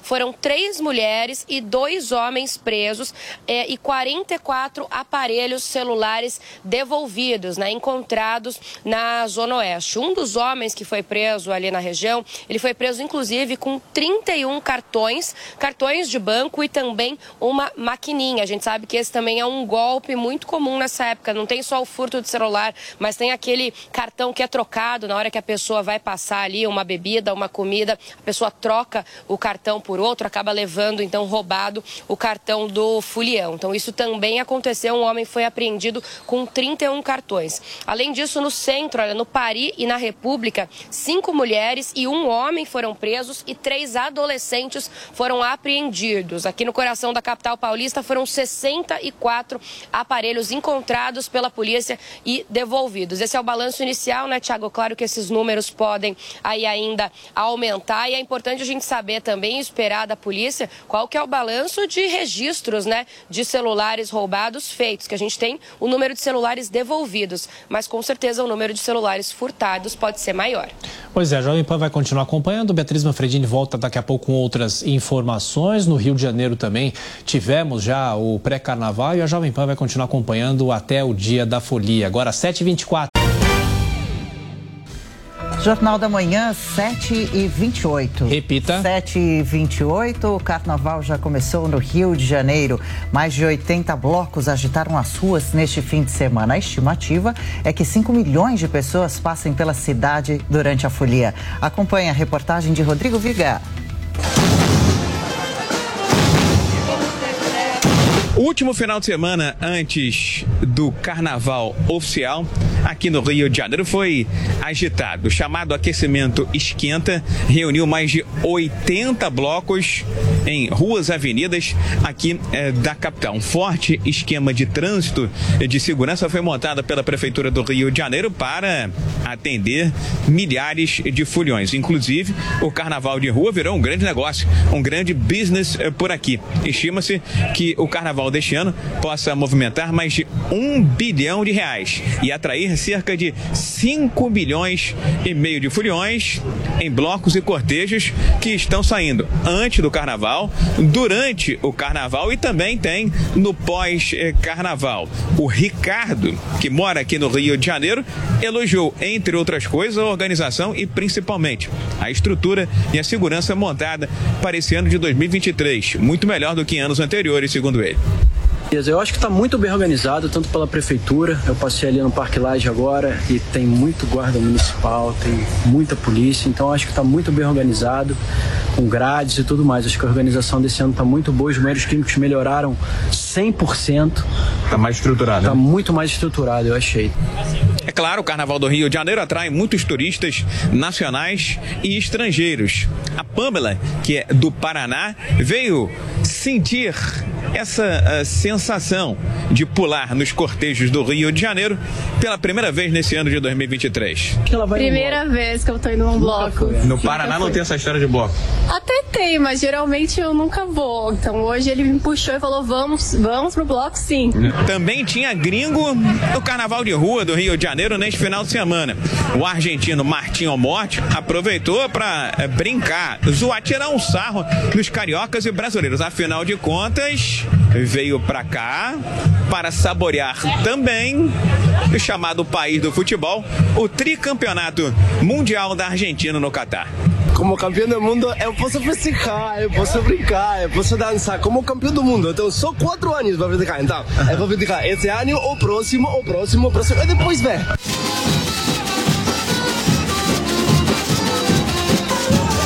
Ainda tem muito bloco de rua nesse pré e pós-carnaval. Porém, no próximo final de semana começa o desfile das escolas de samba na Marquês Sapucaí, na Passarela do Samba. São seis escolas desfilando na Passarela do Samba de domingo para segunda de carnaval e outras seis de segunda para terça-feira. A campeã do Carnaval do Rio de Janeiro vai ser conhecida na quarta-feira de cinzas. Tudo com total e plena cobertura da Jovem Pan 7h31. Repita. 7h31. A Câmara dos Deputados analisa um projeto de lei que vai atualizar a tabela do imposto de renda. A taxa de tributação será corrigida em 53% e o limite de isenção subirá para cerca de R$ 2.900. Para falar mais sobre a tramitação dessa proposta, a gente conversa agora com o deputado federal Mendonça Filho, do Partido União Brasil. Tudo bem, deputado? Mais uma vez, bem-vindo. Muito obrigado por estar aqui conosco na Jovem Pan. Como vai?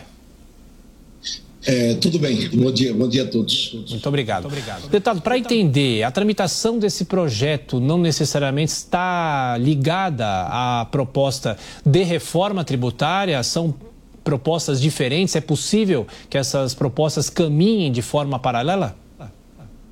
Sim, é possível. Né? Na verdade, do ponto de vista legislativo, a tramitação da proposta que eu apresentei, ela tramita em paralelo, porque a reforma tributária da Câmara Federal, ela está hoje tramitando a partir de um, tramitará a partir de um grupo de trabalho constituído pelo presidente Arthur Lira, é, provavelmente sob a relatoria do deputado Aguinaldo Ribeiro, que estabelecerá os critérios é, dessa reforma que envolve, inclusive, alterações constitucionais, ou seja, é, alterações do texto da Constituição Federal.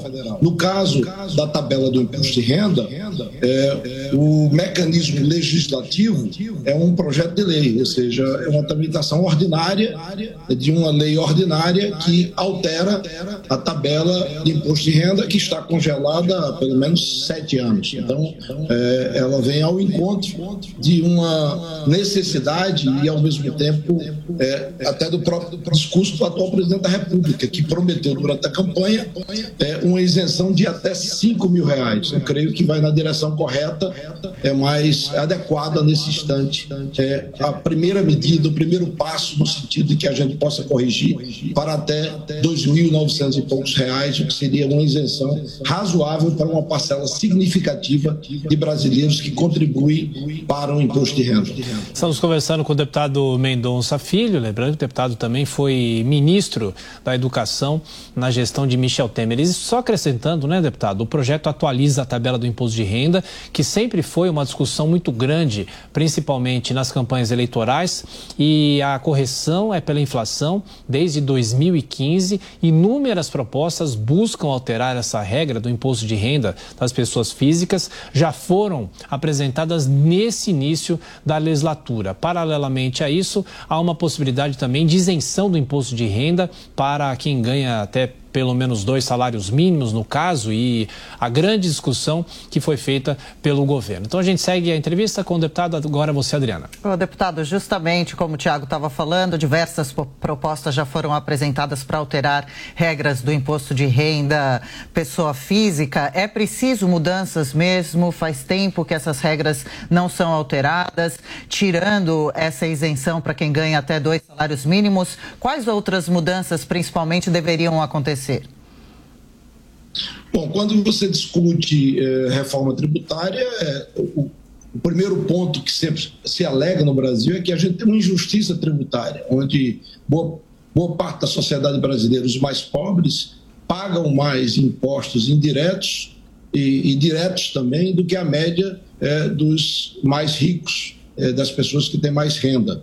E evidentemente que é, o, a linha de raciocínio sempre presente é de que a gente precisa promover uma reforma tributária onde os mais pobres possam pagar proporcionalmente menos impostos do que os mais ricos. É, a isenção da tabela de imposto de renda até R$ 2.900, ou um pouco mais do que isso, quase R$ 3.000, vai nessa direção, no sentido de que é, os mais pobres possam ter menos é, impostos a pagar é, como está hoje, a cada ano que passa, é, pelo fato de que a tabela está corre, é, congelada há, há, pelo menos sete anos, você tem um maior número de brasileiros que, pela correção salarial, não é o ganho real de salário, mas pela correção só pela inflação, eles começam e ingressam no time daqueles que pagam o imposto de renda, promovendo e agravando ainda mais a chamada injustiça tributária do ponto de vista de quem tributar.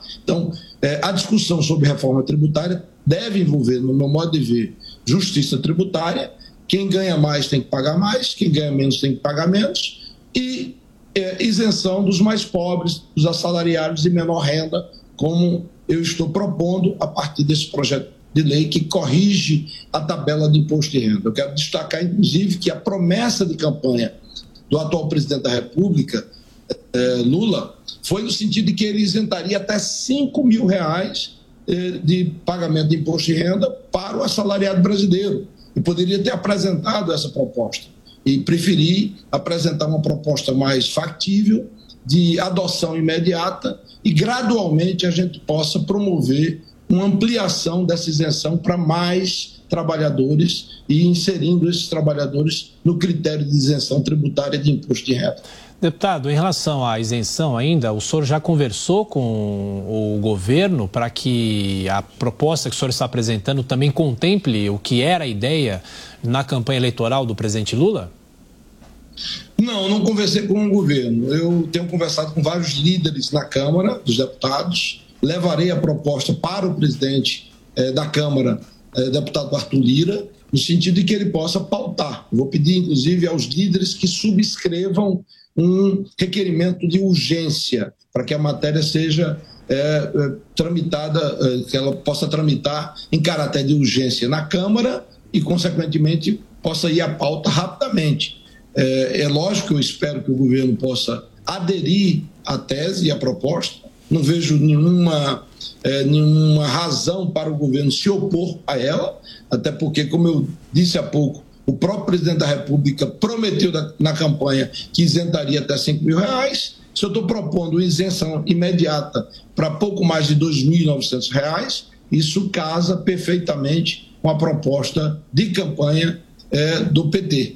E se houver espaço é, fiscal para que a gente possa ampliar ainda mais essa proposta, eu sinceramente acredito que é, não haveria dificuldade de nós promovermos uma pequena alteração na proposta e elevarmos é, o valor da isenção tributária para mais assalariados nesse contexto do projeto de lei que apresentei no âmbito da Câmara Federal. Diante dessas facilitações, inclusive, então, que o senhor se preocupou, qual a expectativa para o avanço da proposta e finalmente a aprovação na Câmara? Eu tenho assim, uma expectativa muito positiva, porque do lado da oposição, o campo que eu estou hoje, é, meu partido hoje se encontra numa posição oficial de independência, mas dentro do partido eu milito naqueles mais críticos com relação ao governo do PT, tendo em vista é, é, a minha linha ideológica e o meu histórico político de sempre se contrapor ao PT é, ao longo da minha vida pública, é, eu creio que a gente consegue adesão plena e total é, da base oposicionista e independente dentro da Câmara Federal. E no campo governista, eu creio sinceramente que o governo não, deve, não deva se opor à minha tese e à minha proposta. Pode até aderir, ampliando a base de isenção, tendo em vista o que eu relatei há pouco.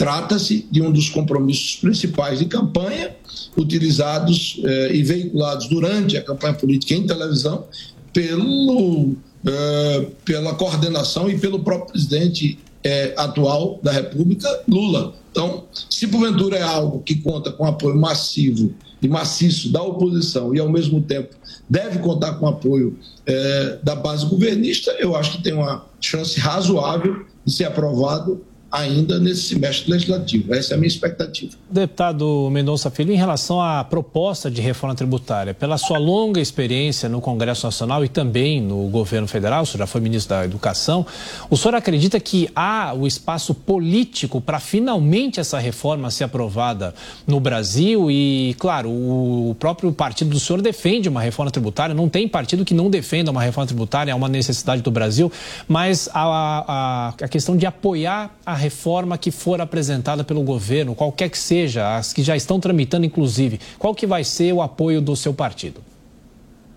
Bom, reforma tributária é sempre algo que reúne, eu diria, apoios os mais diversos. O, o, a grande dificuldade é saber qual a reforma tributária, porque há muito conflito de interesses envolvendo, por exemplo, a arrecadação federal, para o governo federal, estadual, para os governos estaduais e municipais, contribuintes, é, os mais diversos, pessoa física, pessoa jurídica, da área de serviços, da área da indústria, há sempre um conflito, cada um é, querendo minimizar o seu, a sua capacidade de contribuição tributária, ou seja, de arrecadação de impostos para os governos. E todos querem que a reforma tributária não eleve a carga tributária no Brasil, que ela já é muito elevada. E eu acho que é essa linha de raciocínio que deve é, ser preservada. O governo tem dito que não quer elevar a carga de impostos. Eu fico meio desconfiado, porque a tendência normal de todos os governos ao longo da nossa história é sempre utilizar é, de uma discussão, de um debate sobre reforma tributária para aproveitar e aumentar ainda mais sua base de arrecadação.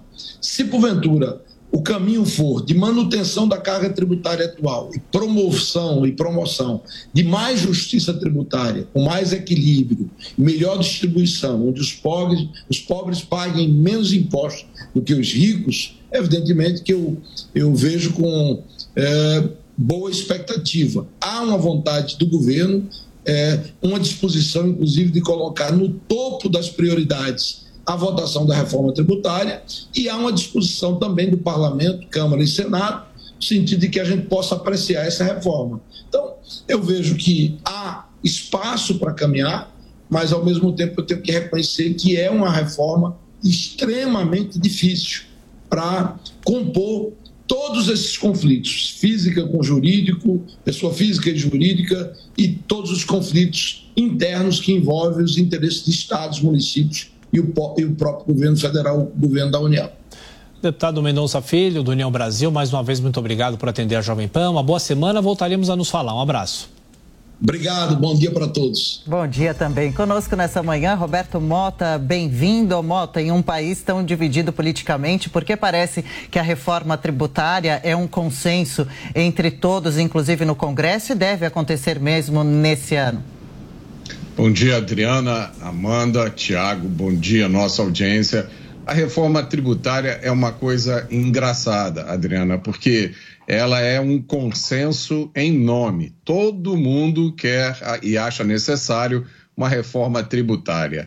Só que a reforma tributária que está na cabeça das pessoas varia com o interlocutor. Como o deputado acabou de comentar, é muito difícil se imaginar uma reforma tributária onde o governo ou os governos abram mão de receita. O problema tributário no Brasil ele tem três aspectos. Primeiro, a gente tem impostos demais, são quase 100 impostos diferentes. Segundo, as alíquotas são muito elevadas. Então, existem produtos que nós consumimos no dia a dia que têm mais da metade do seu preço formado por imposto. E o terceiro aspecto é a complexidade do cálculo dos impostos. Né? Tem imposto que incide sobre imposto, tem imposto que ele mesmo faz é, parte da própria base de cálculo. Essas três características da, do sistema brasileiro, elas não estão aí à toa, né? elas beneficiam muita gente, elas, elas beneficiam principalmente o Estado, que tem uma arrecadação tributária muito alta né, em cima dos cidadãos, tem muita gente que ganha com a complexidade do sistema, né? São várias entidades, várias pessoas que, quanto mais complicado o sistema, melhor para elas. Então, é muito difícil, é, no, no, momento em que a gente vive, que com, começa esse governo novo, com várias ideias, né, que inclusive já estão afetando a economia, com várias declarações esquisitas, é muito difícil que uma tarefa que sempre foi complicada neste momento seja agora realizada com sucesso. É, Amanda, é saber se a proposta do imposto de renda pode ser englobada na reforma tributária ou tramitam de forma separada, né?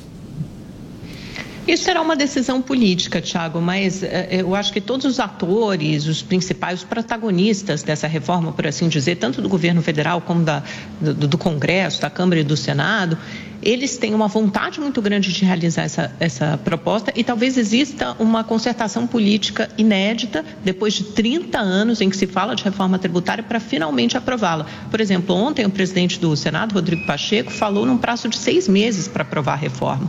O próprio Arthur Lira, presidente da Câmara, já disse que quer, criou, primeiro criou um grupo de trabalho presidido pelo Reginaldo Lopes, que é um deputado importante do PT, foi líder do PT até o ano passado, começo desse ano. Depois tem o, o relator relator Agnaldo Ribeiro, do PP, mesmo partido do presidente da Câmara, alguém que já foi relator da proposta tributária, da reforma tributária da PEC 45, também durante o governo Bolsonaro, alguém que se debruçou, entende profundamente sobre o assunto, e ele quer apresentar, quer que a reforma tributária seja discutida durante dois meses, meio, três meses, com participação de senadores também, para que uh, o Senado aprove, referende o texto aprovado pela Câmara, ou seja, que essa discussão seja feita ao longo do tempo desse desse, do período é, de duração desse grupo de trabalho e que daqui a três meses, mais ou menos, dois meses e meio, três meses, nas palavras de Arthur Lira, essa proposta esteja madura para começar a ser votada na Câmara e depois passe para o Senado. A gente pode ver uma repetição daquilo que aconteceu com a reforma da Previdência no primeiro ano do governo Bolsonaro,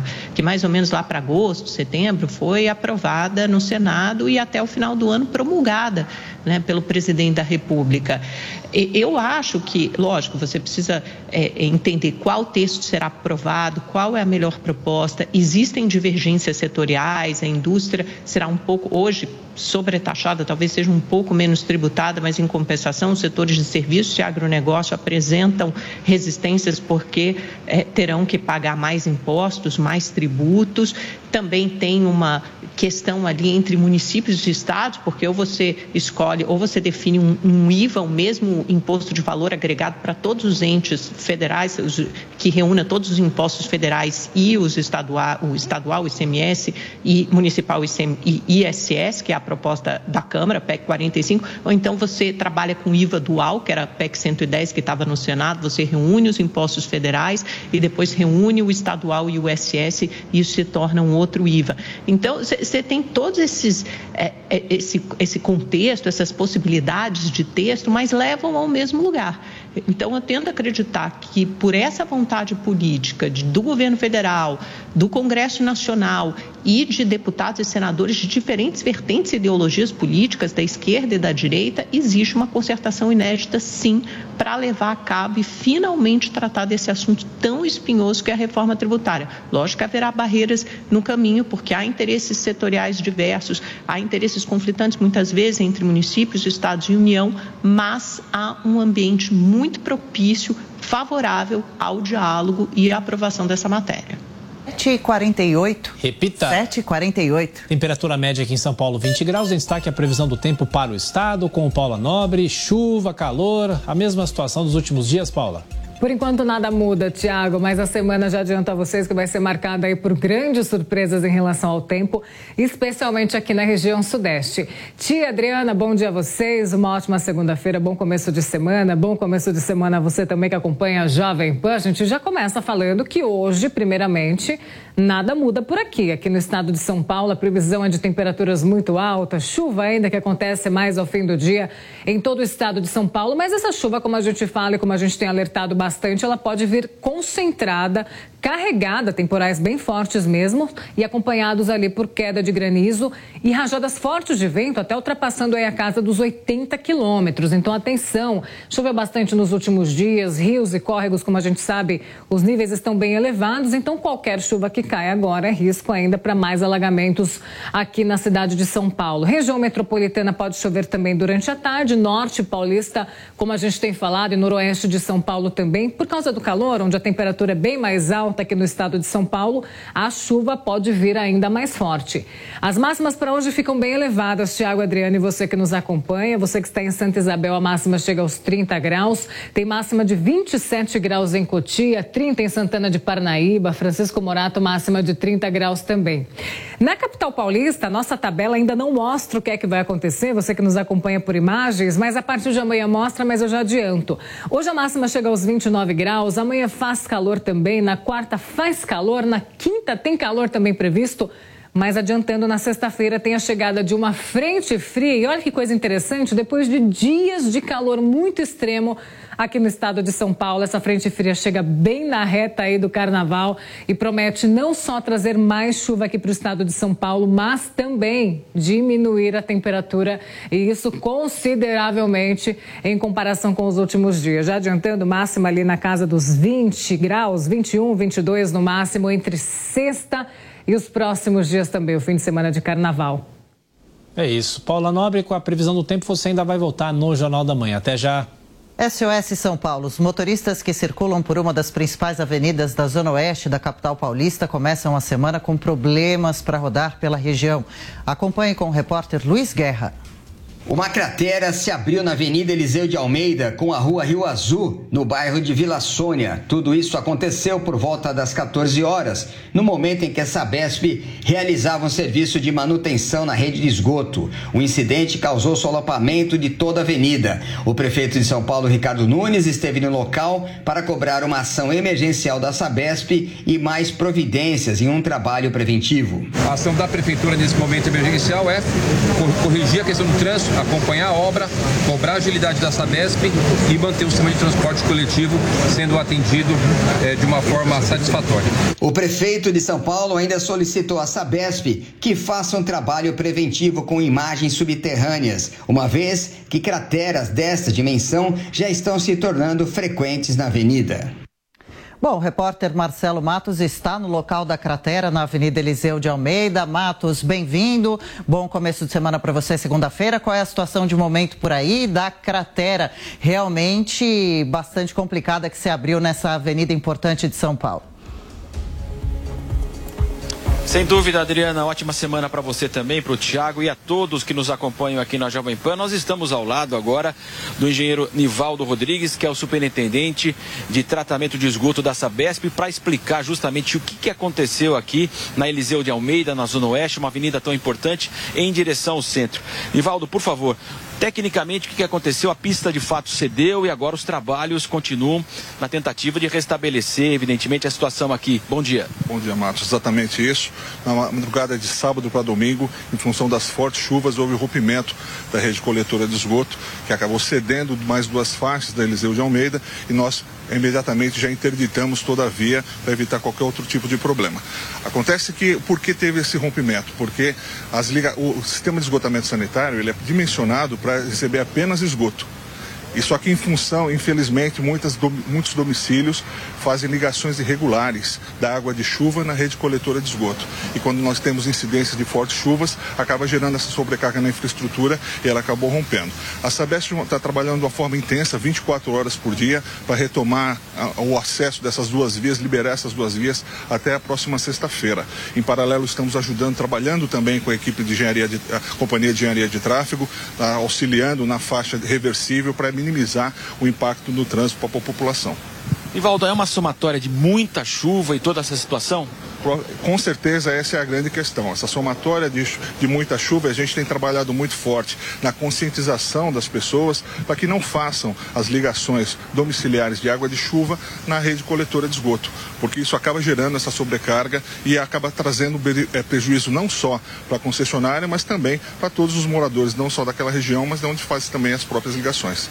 Ivaldo, a sua previsão, a gente sabe que a previsão ainda é de chuva, está começando a garoar aqui onde nós estamos, mas a ideia inicial, se, se, se, o tempo permitir, então, é entregar já na sexta, no máximo no sábado. Eu queria que o senhor desse uma previsão que a gente sabe do transtorno, evidentemente, causado por esse solapamento. A Sabesp está empenhando todos os seus recursos para executar essa obra o mais rápido possível. Estamos trabalhando 24 horas por dia.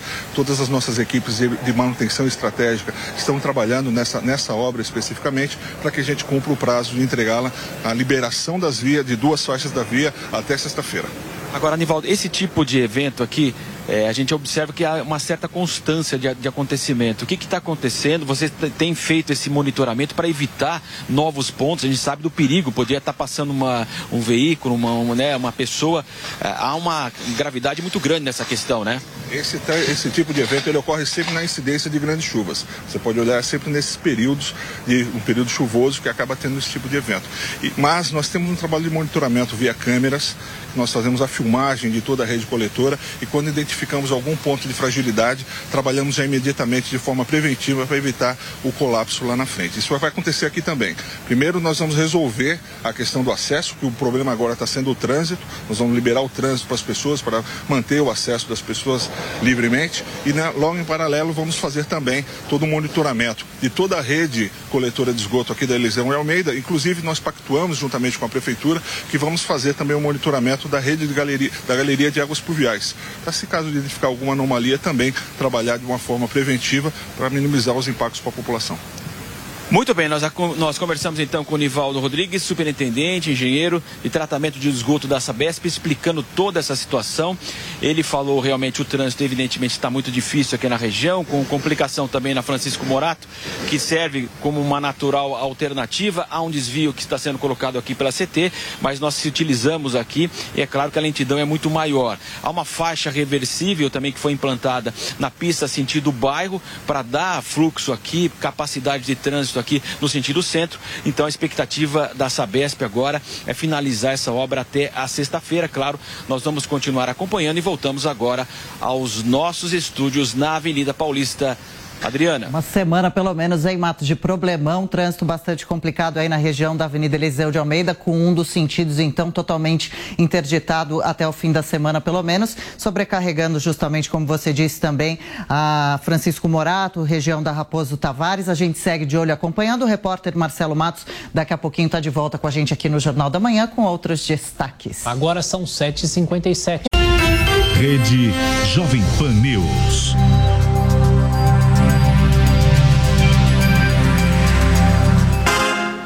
8 da manhã. Repita. 8 em ponto. Você acompanha com som e imagem as notícias do dia do nosso Jornal da Manhã. Todo o Brasil ligado na rede Jovem Pan, na transmissão via internet, na TV Jovem Pan News, com todo o conteúdo disponível para você no Panflix. Estamos aqui nesta segunda-feira, comecinho de semana, Adriana Reide. Comecinho de semana, estamos juntos, Thiago Berrais. Segunda-feira, 13 de fevereiro de 2023. Valeu pela sua companhia, obrigado pela audiência. Vamos aos principais destaques desta edição.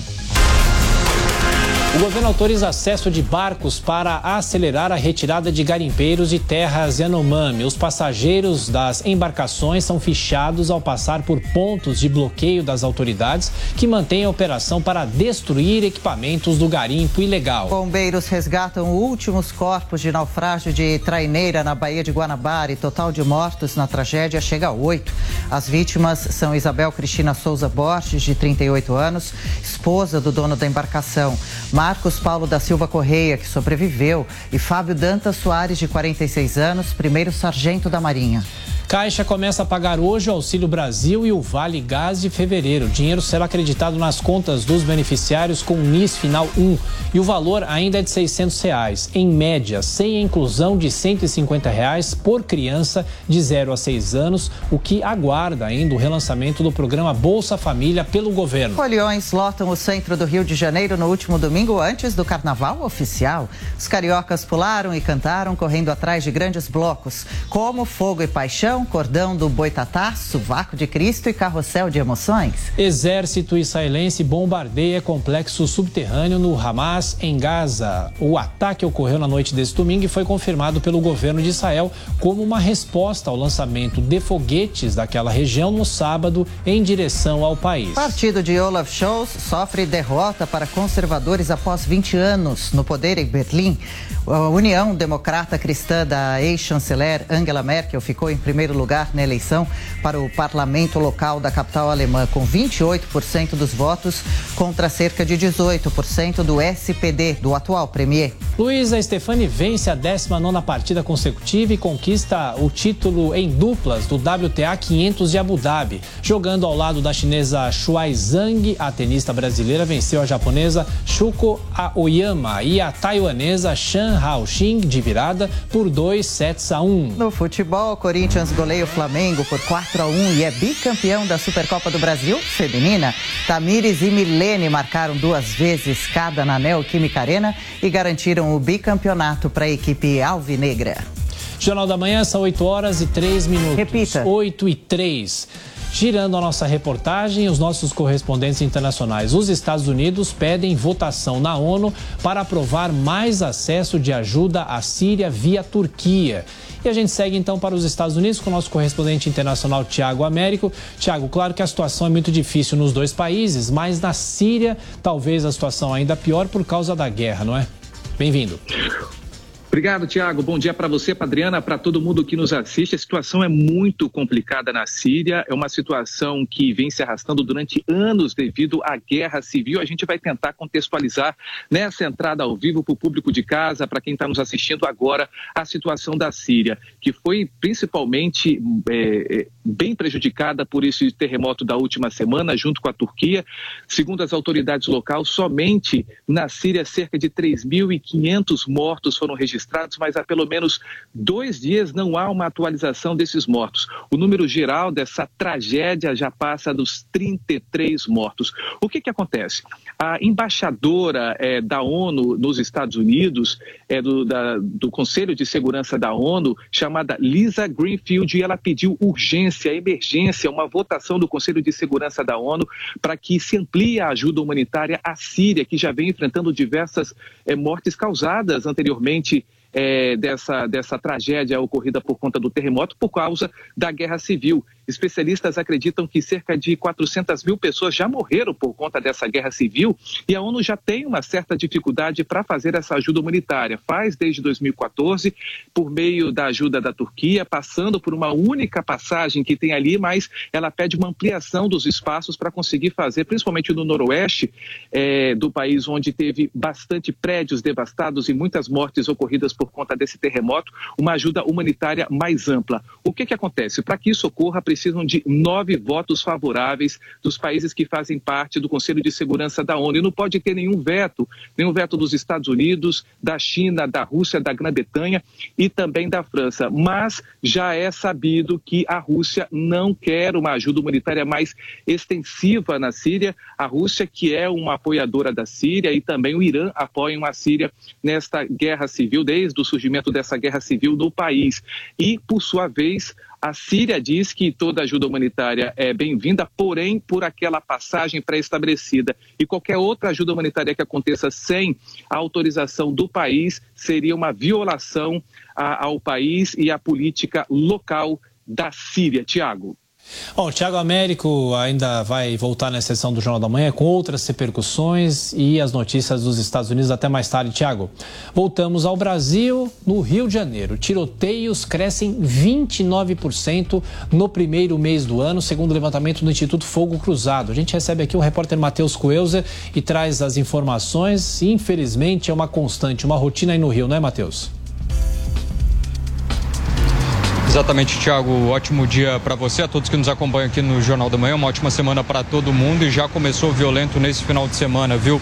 Os dados do fogo cruzado mostram esse aumento considerável de quase 30% em relação aos assassinatos e aos tiroteios, principalmente aqui na Gardenia Azul, de onde eu falo ao vivo, na zona oeste do Rio de Janeiro. Ontem, inclusive, nós temos imagens aí sobre a entrada de criminosos em um condomínio de luxo. Segundo as informações preliminares da polícia, tem correlação com uma briga entre milicianos e traficantes. Essas informações, elas dão conta desses últimos conflitos aqui na região. A Gardenia Azul é um local tradicionalmente conhecido pela milícia e nos últimos tempos há um conflito territorial por parte do tráfico de drogas. Aqui ao lado fica a cidade de Deus, onde na semana passada foram diversas operações e incursões da Polícia Militar para tentar acabar com os crimes e as mortes que aconteceram recentemente. No final de semana também teve o registro de uma menina que foi baleada com uma bala perdida na coluna. Ela está em estado grave. E também mais um crime de feminicídio. Uma mulher foi morta a facadas pelo marido na própria casa. Esses dados do Instituto Fogo Cruzado têm correlação com estudos feitos pela Universidade de a universidade que fica na região metropolitana aqui do Rio de Janeiro, a Universidade Federal Fluminense, que fala também sobre ações da polícia. Segundo esse estudo, tem mostrado que as ações e a entrada da polícia nessas localidades tem feito com que o número de casos tenha aumentado. Esse é um dado revelado pelo estudo. Agora, autoridades ligadas à área da segurança pública contestam essa informação. A gente falou ao longo da semana dessas diversas operações na Cidade de Deus. Ontem teve operação também aqui na Gardenia Azul e também nas regiões da Musema. A gente sabe que na Zona Oeste é a principal área aqui do Rio de Janeiro, onde se tem grande parte dela dominada pela milícia. O Comando Vermelho tenta ir por diversas vezes, então, ter acesso a essa área, o que resulta em diversos conflitos. Esse levantamento do fogo cruzado mostra esse aumento de quase 30%, e se a gente faz um comparativo com o ano passado, já se tem um aumento bem considerável em relação ao primeiro mês do ano. Portanto, as autoridades têm falado sobre a necessidade de maior policiamento nesses locais para tentar diminuir o número de crimes. Agora são diversos tiroteios, balas perdidas que acabam aí fazendo uma problemática e também causando medos para os moradores, como ontem nessa menina aí que infelizmente foi vítima de uma bala perdida, Tiago. Sem dúvida a comparação então de janeiro a janeiro. E o Matheus Coelzer volta daqui a pouco no Jornal da Manhã, girando então os nossos comentaristas para falar sobre a violência, começando por você, Roberto Mota, que é do Rio de Janeiro, qual leitura é possível fazer sobre esses números, mas é bom lembrar que no ano passado ainda a movimentação era menor por causa da pandemia. É, Tiago, é mais do mesmo com as, as mesmas fontes de desinformação, como essa universidade que foi citada aí. Ela faz parte de uma rede de ativismo cuja única mensagem é tem que acabar com as atividades da polícia porque é a polícia é que causa o mal no Rio de Janeiro. Se não fosse a polícia, todo mundo viveria bem, ninguém seria ferido nem baleado. O Rio de Janeiro tem mais de 1.400 comunidades, todas dominadas ou pelo narcotráfico ou pela milícia. Isso é um problema antigo. As operações policiais nessas comunidades foram suspensas por uma decisão judicial em 2020. Essa decisão ainda está valendo. O resultado é que o Rio de Janeiro tem se tornado um paraíso para criminosos de todo o país. É documentada a presença aqui, já foram presos vários é, traficantes que vêm de todo o país e até do exterior. Se eu não me engano, semana passada foi preso um traficante paraguaio aqui. As comunidades que, que servem como refúgio de traficantes é, hoje contam com casamatas, com áreas blindadas é, para proteção dos, dos traficantes e impedir a polícia de entrar. A gente está vendo uma movimentação enorme desse novo governo para recadastrar as armas cadastradas na mão dos cidadãos de bem, dos CACs. Desconhece-se qualquer movimentação do governo federal para desarmar os criminosos, principalmente do narcotráfico, que tem fuzis, metralhadoras e granadas.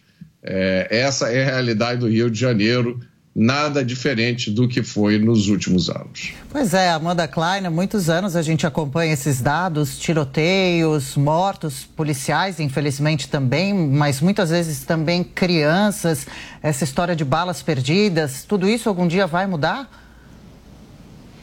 É horrível, né, Adriana? Essa realidade é difícil saber. Parece que há uma falência do Estado e há uma falência de opções ou alternativas viáveis para lidar com essa realidade. Aparentemente, pelo que se vê aqui é, nos estudos, esse, esses casos de aumento de tiroteio no primeiro mês do ano, em janeiro, é, está muito ligado a uma briga por território entre facções criminosas. De um lado você tem o narcotráfico e de outro lado as milícias. Há uma disputa pelas comunidades, pelo território, venda de drogas e de outras atividades ilegais em, em diversas dessas comunidades por esses grupos criminosos. Tem causado um aumento de, é, de, dos tiroteios. Não tem nada a ver com a decisão do Supremo Tribunal Federal. É a gente é, tapar o, o, sol com a peneira. Não, não há uma ligação. Pelo contrário, assim que foi tomada essa medida do Supremo Tribunal Federal, enquanto era cumprida, você teve uma redução das mortes, uma redução da letalidade e dos tiroteios no Rio de Janeiro. É só acompanhar. E não quer dizer que a polícia não possa entrar nas favelas, nas comunidades. Isso é uma outra, é uma outra falácia. Ela pode entrar, ela só tem que avisar como comunicar ao Ministério Público. É bom que haja outras entidades também do poder público supervisionando essas operações a par dessas operações. Não é uma proibição, não é que de repente as comunidades se tornaram um território livre pelos traficantes e a polícia não possa mais entrar. Muito pelo contrário, tanto é que as operações policiais voltaram basicamente a, a, ao número que elas tinham antes, ou até ultrapassaram, não há nada de diferente, elas não estão entrando menos uh, nas comunidades, pelo contrário.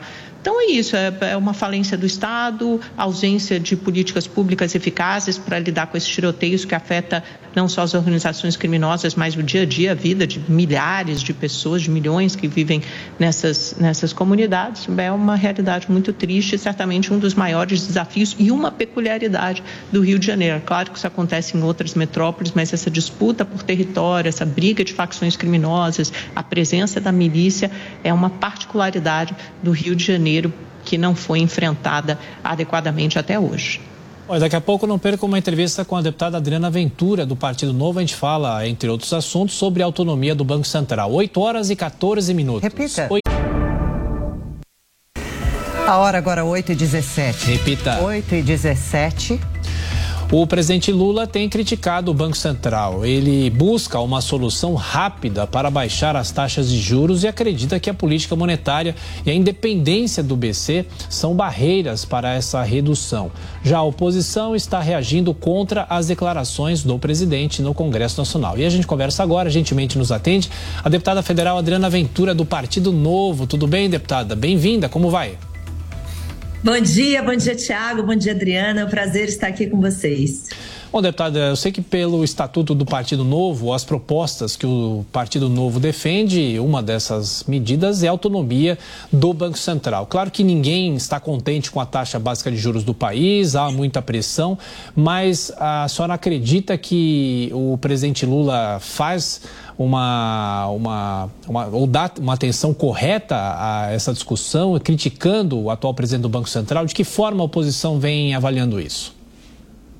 Olha, na verdade o que a gente vê é uma narrativa, como sempre, mentirosa e canalha do PT, né, criticando a taxa de juros, mas assim, quem conhece um pouquinho, e não precisa ser muito não, é, de uma maneira muito elementar, sabe que a razão dessa taxa de juros estar tá alta é enorme responsabilidade fiscal, é o, o, gasto público, a dívida pública completamente descontrolada. Então, é lógico que você tem que levar os juros né, para segurar um pouco a inflação, senão vai ficar que nem Argentina, Venezuela, com essa mega inflação. Então, o Banco Central, naturalmente, está segurando. E é muito cômodo criticar o Banco Central que ficou acima da meta, mas ninguém olha o que, que eles fizeram lá atrás, aquela PEC da gastança vergonhosa de 170 bi e um bando de pouca vergonha. Esse, esse, essas inúmeras, inúmeras atitudes, seja de aumento de ministério, nenhuma ação uh, em direção à responsabilidade fiscal. Então é fácil criticar, né? Faz parte da narrativa para depois colocar a culpa neles, mas ninguém olha para o próprio umbigo. Essa discussão traz quais outros tipos de reflexão? Por exemplo, a nova proposta do presidente de mudar esse sistema de meta de inflação, não seguindo o ano, o calendário, poderia ser positiva? Olha, na verdade, assim, eu acho que qualquer outro tipo de discussão aqui a gente está partindo de uma premissa errada, né? Porque ninguém quer atacar a causa, todo mundo quer atacar a consequência. Ninguém para para falar, nossa, por que, que isso está acontecendo? A gente já falou, a gente sabe que é tarefa do executivo reduzir gasto, não gastar mais do, do que arrecada, e a gente vê uma lambança. A gente acha que o povo acha que dinheiro dá em árvore. Eu acho que os economistas realmente estão com o cabelo em pé. Eu não sou economista, né? Ah, eles estão com o cabelo em pé, mas o que a gente vê dia após dia, declaração após declaração, é que é uma completa desconexão da realidade e uma completa irresponsabilidade com o país, e principalmente com o mais pobre que vai pagar essa conta. Então, realmente precisa corrigir essa política fiscal, mas não dá para corrigir política fiscal no meio de tanta irresponsabilidade e tanta narrativa mentirosa. A senhora acha, deputada, que esse ataque ao Banco Central vai ficar só na retórica ou a senhora acredita que haverá uma mobilização para retirar o presidente do Banco Central do cargo, Roberto Campos Neto? Inclusive, o, o Congresso precisa dar o aval disso, né? O Congresso precisa dar o aval, porque a gente tem que lembrar que essa decisão é do presidente, essa escolha é chancelada pelo Senado Federal, né? E o que acontece? A tentativa vai existir, até porque faz parte dessa narrativa mentirosa, continuar jogando a culpa nos outros e criando cortina de fumaça. Eu acho que essa ofensiva vai existir, não acho que vai ter sucesso. Vamos lembrar que a autonomia do Banco Central foi aprovada em ampla maioria né, no, no Congresso, então ela tem que persistir para que o país minimamente consiga. Uh, evitar a inflação e outras coisas, porque senão fica muito, muito, muito complicado a gente levar isso à frente. Ainda mais estamos falando uh, do Campus Neto, que é uma pessoa extremamente preparada, super técnica e que está levando o país num rumo, está mantendo a inflação ainda num nível aceitável. Porque descontrolado, cada um tem uma mega inflação. Aqui é a última coisa que a gente esperava. Mas como responsabilidade fiscal e nenhum tipo de responsabilidade faz parte do, do PT e da política do PT, isso nos deixa muito preocupados. Mas estaremos lá para brigar. E justamente sobre isso, então, deputada, qual deve ser o papel do Partido Novo no Congresso, na Câmara esse ano? Olha, o nosso papel, Adriana, é ser oposição, né? E aquela oposição, a única clara e cristalina. A gente vai fazer uma oposição responsável, mas como realmente o Partido Novo eh, e o Partido dos Trabalhadores pensam diferente absolutamente quase tudo, eu vou falar quase para não falar tudo. Nosso papel vai ser de fiscalização, né? Nós já mandamos inúmeros requerimentos de informação, ofícios, questionamentos sobre vários e vários assuntos uh, desde que começou o ano. A cada medida provisória nós temos inúmeras emendas, porque o que a gente não pode fazer é permitir que o retrocesso vá a passos largos. E o que a gente está vendo também nesse Congresso que muitos partidos que se dizem oposição são chapinha branca, né? Tem uma porção de deputados ali que está sendo já cooptado para a base e fica nesse lenga-lenga, nesse me engana que eu gosto. E, deputada, qual que é a possibilidade do partido ocupar cargos mais influentes nas comissões do Congresso Nacional? A CCJ, no caso da Câmara, deve ficar com o deputado Rui Falcão, mas o partido deve fazer parte de algumas dessas bancadas, desses grupos, desses colegiados? Olha, o, nós realmente uh, estamos brigando e pleiteando cargos nas comissões mais importantes, né?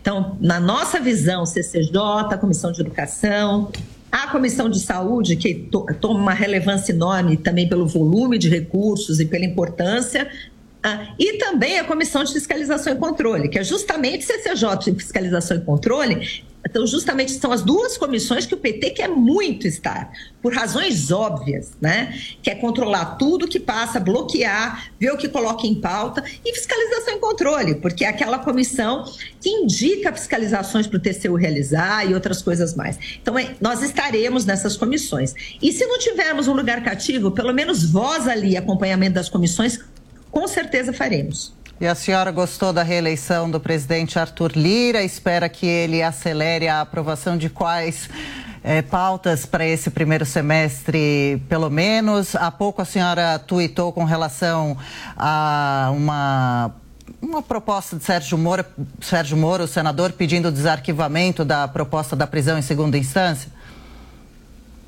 Então, a questão da reeleição do presidente Arthur Lira, ela era meio óbvia, né? Porque afinal de contas, nós sabemos como que o Congresso funciona, a gente acompanhou o ano passado inteirinho a questão das emendas de relator, o vulgo orçamento secreto, então tá todo mundo muito irrigado com dinheiro nas suas bases, uma compra de apoio, um balcão de negócio que todos conhecem. Né? Então, o presidente Arthur Lira foi eleito com ampla maioria, né? Nós tivemos um candidato próprio, nós, assim, todos os partidos fizeram a sua composição, né? Menos o teve dois candidatos que foi o Chico Alencar, que era do PSOL, e o Marcel Van Hatten, que era do Partido Novo. Então nós não compusemos esse amplo blocão de apoio ao Lira, né? Ah, eu esqueci tua outra pergunta, Adriana. Com relação a Sérgio Moro ter falado do desarquivamento, o avanço do processo com relação à prisão em segunda instância? Ah, então, é assim, o que a gente está vendo é uma resistência, né? O ministro Sérgio Moro está lá, assim como o Deltan, que representa aquela Lava Jato, combate à corrupção. Eu, como presidente da Frente contra a Corrupção, fico muito feliz que ele tenha tomado essa atitude, porque a gente precisa ter uma voz contrária, porque ninguém fala em combate à corrupção. E a gente não pode esquecer os grandes retrocessos que tivemos nos últimos anos, a prisão após condenação em segunda instância. Foi o que, o fato dela não ter avançado, avançado permitiu que hoje o Lula seja presidente, porque o STF mudou o entendimento. Então, o ex-presidiário ficou solto e aconteceu tudo o que a gente viu. E nesse inteirinho é muito bom que a gente veja uma iniciativa, como do Sérgio Moro, de pedir desarquivamento. Deputada Adriana Ventura, do Partido Novo, mais uma vez, muito obrigado pela gentileza. Boa semana, até a próxima. Muito obrigada a você, Tiago, a Jovem Pan. Muito obrigada, suas ordens. 8 e 27 agora Brasília ao vivo, comemorando 43 anos. O Partido dos Trabalhadores realiza hoje uma reunião no Diretório Nacional em Brasília. Bruno Pinheiro de volta com a gente. Qual deve ser o tema da reunião? A expectativa para esse encontro, Bruno? Olha, Adriana, esse encontro já está acontecendo ao longo de todo o final de semana. Vai encerrar amanhã essa agenda, inclusive uma discussão com Fernando Haddad às 10 horas da manhã sobre várias, eh, vários comentários sobre a autonomia do Banco Central, Roberto Campos Neto. E é claro que hoje, às 10 horas da manhã, o assunto entre essa discussão com Fernando Haddad, então, será colocado. Existe uma expectativa de uma fala de Fernando Haddad, que tem também tentado se aproximar de Lula para que essa reação, esses ataques contra Roberto Campos Neto seja reduzido, porque entre a ala ali, entre a esquerda, os aliados de Lula, existe uma discussão se é importante Lula diretamente continuar atacando Roberto Campos Neto, atual presidente do Banco Central, ou repassar essa atividade, essa missão aos seus aliados. Então, essa, essa conversa vai acontecer hoje na parte da manhã. Logo na sequência, Fernando Haddad vem aqui ao Palácio do Planalto, ao lado de Lula, em uma cerimônia que será realizada às 11 horas da manhã. Aniversário da legenda Lula vai comparecer numa reunião hoje à noite também às 19 horas no diretório, ou seja, diversos aliados, vários convidados de alguns estados, inclusive, chegaram aqui no final de semana e vão continuar até amanhã na terça-feira. Amanhã, Adriana, haverá um jantar que, que está inclusive sendo divulgado que alguns ministros, por exemplo, o ministro Flávio Dino e Lula, vão comparecer nesse jantar. Inicialmente, os valores do jantar, cerca de 500 reais, chegando até 20 mil reais esses convites. Não foi informado se haverão é, áreas de forma diferente, ou seja, se uma área refinada, muito mais evoluída nesse jantar, de que forma isso vai acontecer, mas o encerramento, então, esse aniversário será comemorado em um restaurante de luxo aqui da capital federal, com os ingressos chegando a 20 mil reais. Os convites foram enviados a alguns ministros, a vários deputados e também alguns simpatizantes. Quem conseguir acessar, efetuar a compra do convite, está convidado entre 500 a 20 mil reais. A gente continua acompanhando essa agenda, então, aqui na capital federal, Adriana. A Jovem Pan acompanha assim, depois traz os detalhes. Até daqui a pouco de novo. Bruno Pinheiro. Olha, em meio a toda essa polêmica, economistas alertam que ainda há motivos suficientes para o Banco Central manter a taxa básica de juros no atual patamar de 13,75% ao ano. E o consumidor sofre, no entanto, com o preço nas alturas. Reportagem do Rio de Janeiro, Rodrigo Viga toda vez é, que há um cenário de incerteza, de instabilidade, isso tem reflexos no mercado financeiro e no câmbio. Como o Brasil não produz tudo o que consome, os preços dos produtos, inclusive dos alimentos, começam a ficar pressionados, mais caros. Lembrando que nos últimos três anos, no período da pandemia, os preços dos alimentos dispararam, subiram mais de 40%. Segundo o economista do IBMEC, Gilberto Braga, há sim motivos e razões de origem fiscal para a Selic estar num patamar tão elevado. Com uma inflação ainda resistente, em patamares elevados, e isso tudo para a economia mostra que nós temos também um jogo político de fundo do presidente da República tentando, de alguma maneira, dentro da sua visão, fazer com que os juros caiam. Acho que ninguém no Brasil, nenhum economista, nenhum especialista quer que os juros permaneçam altos. Mas enquanto o governo não definir qual vai ser a nova regra fiscal, qual vai ser a nova âncora, qual é a proposta para o endividamento público, de que maneira as políticas públicas serão financiadas daqui para frente, não existe espaço para uma queda repentina da inflação, o que faz com que os juros devam ser mantidos ainda em patamares elevados. Desde a pandemia de Covid, Covid-19, o que se viu no cenário internacional foi uma espécie de desajuste, desarranjo nas cadeias produtivas. Isso fez com que os preços de alguns produtos subissem, ou alguns desses produtos ficassem até escassos no cenário internacional.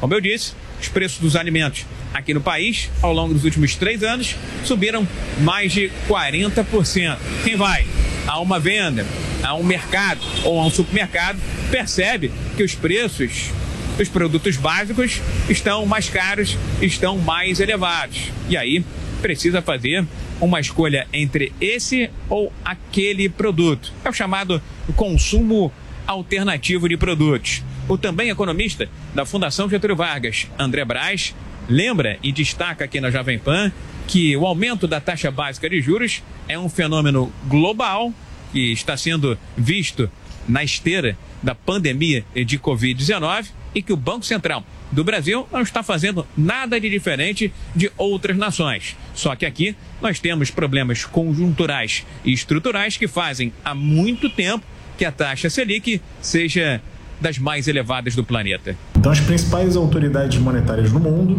adotam a mesma ferramenta. É claro que o Brasil tem vários problemas, alguns de ordem estrutural, conjuntural, é, é, mas a taxa de juros aqui também funciona como um potente instrumento para conter o avanço da inflação.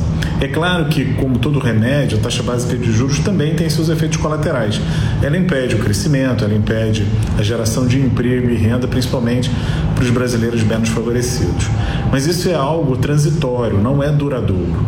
E é claro que manter uma inflação mais alta também acaba penalizando os mais pobres. Então, todos os benefícios sociais concedidos às famílias menos favorecidas acaba parcialmente sendo comido, corroído né, pela inflação, é, se, ela se, se ela continua é, nesse patamar em que se encontra, muito distante da meta de inflação. O que estaria em discussão, segundo os bastidores de Brasília, seria um ajuste, um aperfeiçoamento nos critérios para indicações de futuros dirigentes do Banco Central do Brasil.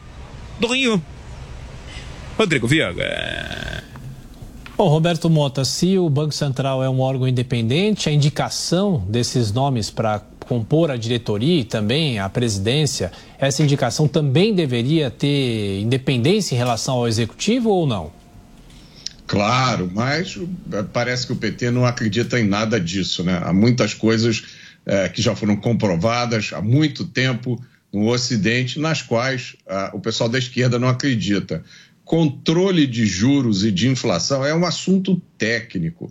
Agora, o governo resolveu baixar os juros de qualquer maneira, por isso está fazendo fogo cerrado em cima do presidente do Banco Central. O Banco Central tem autonomia o que significa que as decisões que ele toma sobre juros são decisões técnicas, não decisões políticas, não decisões populistas. Ah, é justamente por isso que o BC tem autonomia. A missão principal do Banco Central é manter o valor do dinheiro. Poucas coisas são tão importantes para o cidadão, principalmente para o cidadão mais humilde quando a inflação volta, ela corrói não só os salários, mas também o dinheiro que o trabalhador tem guardado, que ele economizou para comprar alguma coisa. É graças ao trabalho do nosso Banco Central que o Brasil já teve inflação no ano passado menor do que os Estados Unidos e a Europa. Então, o presidente do Banco Central deveria estar ganhando homenagens, medalhas, estátuas ele está, ao contrário, sendo atacado dia e noite. Agora a pergunta é: por que tanto interesse em mudar o Banco Central e abaixar os juros à força, mesmo sabendo que isso pode causar uma inflação? Bom, tem muita gente que diz que o governo está procurando um bode expiatório. O que é um bode expiatório? É um costume que algumas tribos antigos tinham, quando a comunidade cometia muitos pecados, eles escolhiam um bode e jogavam todos os pecados em cima do bode, depois abandonavam o bode no deserto. E aí a comunidade ficava livre para pecar de novo. É, porque o bode carregava a culpa de todo mundo. Parece que é isso que o governo resolveu fazer. É, escolheu o Banco Central como alvo, provavelmente porque já está vendo algum desastre se aproximando e quer colocar a, culpa no Banco Central. Lembra, vamos lembrar, o desastre que está se aproximando é resultado das ações e das declarações do governo que são cada dia mais desastradas. Uma da discussão que Lula levantou sobre o BC vale a pena, valeu a pena? Adriana, é, é, difícil saber né, o que se passa exatamente na cabeça do Lula. Ele é um animal político e certamente não faz essa discussão de, do nada. Eu acho que, por um lado, há uma convicção de que os juros estão altos, são exagerados e uma expectativa de que esses juros pudessem ser reduzidos, porque, afinal de contas, eles ingessam a economia, desaceleram, impedem a economia de crescer. Em outras palavras, atrapalham a agenda do PT, que quer justamente que a economia cresça e que gere empregos há um discurso, uma convicção no PT de que seria possível trabalhar com uma inflação um pouquinho maior de que a taxa, a meta de inflação de 3,25%, excessivamente ambiciosa, rigorosa, que se você trabalhasse com uma. e que a, que a inflação historicamente do Brasil nunca ficou nesse nível, principalmente depois da pandemia e com esse, essa, a, a inflação alta em todos os países, seria possível você trabalhar com uma meta um pouquinho maior, de 3,5%, 3,75%, 4%, um, talvez um intervalo de tolerância mais folgado do que o 1,5 ponto percentual atual, e com isso gerar mais empregos e fazer com que a economia cresça mais. Há uma dose de convicção e há uma dose também de pragmatismo político.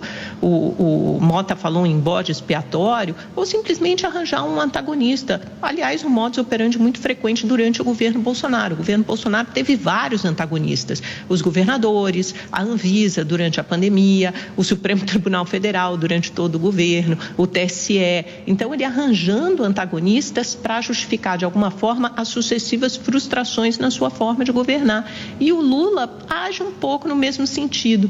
E é interessante porque já há estudos nas redes sociais medindo o impacto das declarações mais recentes do Lula e elas fizeram com que a popularidade dele nas redes e as menções positivas aumentassem. Então veja que também há um cálculo político aí. Esse discurso do Lula é, de polemizar, de, de polarizar, de ir para um extremo, acaba rendendo menções positivas e popularidade nas redes sociais.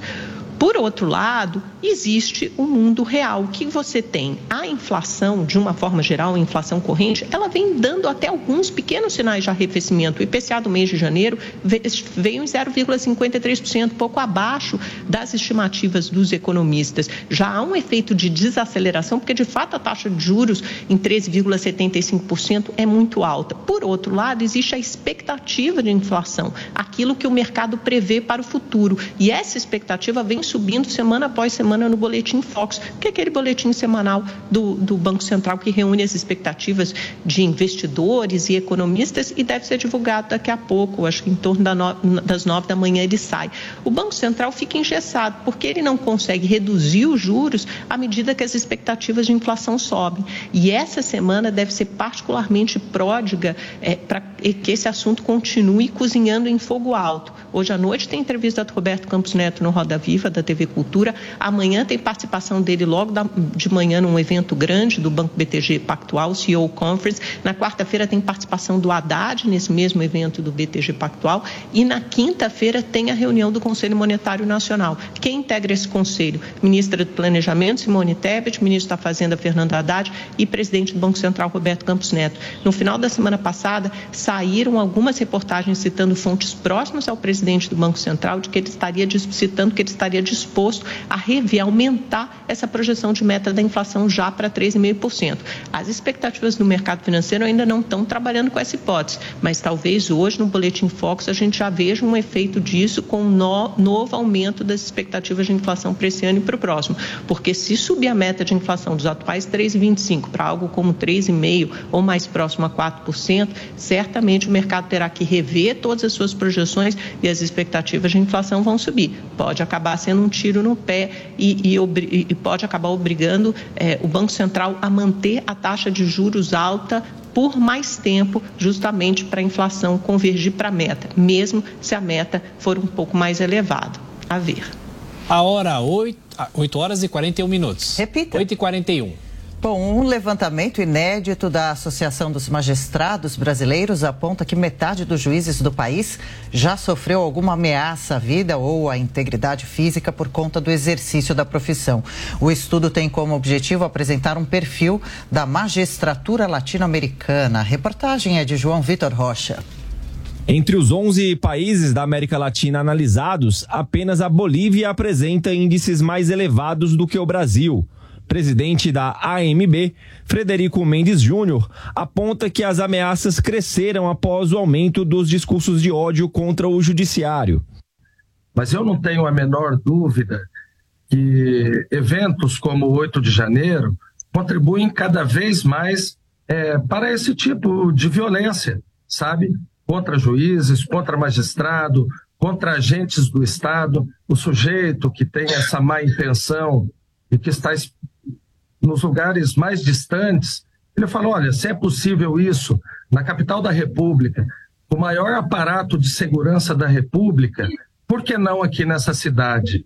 O levantamento aponta que 20% dos magistrados brasileiros se sentem seguros no Brasil. Já 15% relataram sentir insegurança aqui no país presidente da Associação dos Magistrados Brasileiros explicou que os profissionais podem realizar eventuais denúncias sobre ameaças para os tribunais em que trabalham.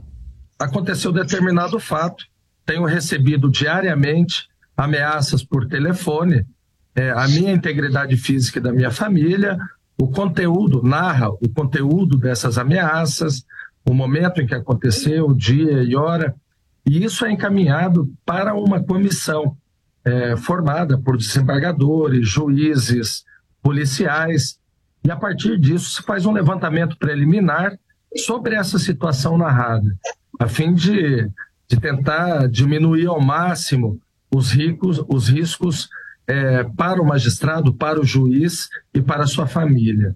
Os magistrados ouvidos pela pesquisa no Brasil afirmaram que o fator mais importante para manter a segurança dos profissionais é a efetivação de colegiados para análise de crimes de maior gravidade, com apoio de 47%. Outras providências aprovadas no Brasil são blindagens de veículos oficiais e escolta pessoal, ambas com 27%, e alteração no horário de trabalho, lembrada por 16% dos entrevistados. Frederico Mendes Júnior criticou o fato da atividade de juiz não ser considerada de risco pela legislação brasileira. Mas aquele que julga e às vezes, e, e às vezes determina que a pessoa fique 10, 15, 20, 30 anos preso, esse a lei desconsidera como sendo uma atividade de risco. E isso impacta a magistratura de várias formas, desde as coisas mais simples. Por exemplo, o tratamento dado ao magistrado para aquisição de uma arma de fogo é o tratamento dado ao, ao, ao cidadão, a qualquer cidadão brasileiro. Talvez o tratamento dado ao juiz criminal esse responsável pela condenação é, de pessoas, pelo julgamento de pessoas, talvez devesse ser um tratamento parecido com o que se dá aos demais atores, aos demais personagens é, do sistema de justiça criminal, desse sistema de segurança. Hoje no Brasil, são mais de 100 juízes que andam acompanhados por seguranças após seguidas ameaças. A hora 8h48. Repita. 8h48. A PEC da segunda instância deve retornar às discussões do Congresso Nacional de Brasília. Paula Lobão. A mesa diretora da Câmara dos Deputados deve voltar a discutir a PEC da segunda instância. Pelo menos é o que busca o autor da proposta de emenda à Constituição, o deputado federal Alex Manente, do Cidadania de São Paulo. O texto tramita desde 2019 na casa, mas sempre enfrentou resistências e nunca chegou a ser debatido em plenário. Segundo o deputado, os brasileiros querem celeridade no cumprimento das penas. A emenda constitucional que nós apresentamos, a 199 é, de 2019, ela prevê que todo o trânsito em julgado de todas as esferas do direito seja na segunda instância, até porque a segunda instância é a última instância que verifica fato e mérito permitindo apenas ações revisionais para as instâncias superiores. Consequentemente, faremos do Supremo Tribunal Federal a Suprema Corte, como é no mundo. O Brasil é o único país que tem quatro instâncias para julgar o trânsito em julgado. Creio que isso dará celeridade. Nós combateremos uma pequena casta da sociedade que consegue chegar até o Supremo Tribunal Federal, porque requer estrutura financeira para isso, e naturalmente a grande maioria da sociedade fica parada na primeira ou segunda instância. O que nós queremos é que a justiça seja igual para todos, tanto no ponto de vista criminal, onde apenas 3% leva seu, seus processos até o Supremo e posterga o início do cumprimento de pena, assim como no âmbito constitu é, no âmbito previdenciário, no âmbito civil, em todas as esferas do direito. E é essa a nossa pretensão que tenhamos uma justiça mais eficiente e célere no país. Na semana passada, o deputado Deltan Dallagnol, ex-procurador da República, pediu a retomada da discussão.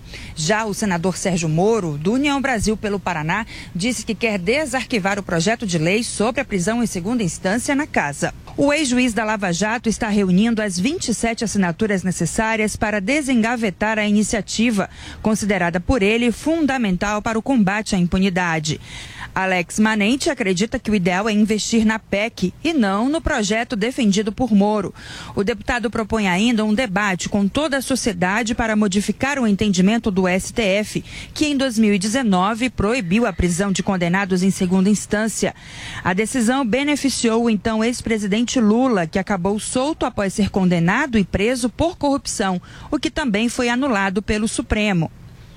O deputado acredita que há espaço para debater o assunto, mesmo com a vitória de Arthur Lira, agora aliado de Lula, para presidir a Câmara. Eu creio que nós temos que superar essa questão apenas do Lula. Eu não fiz uma emenda constitucional para um CPF direcionado.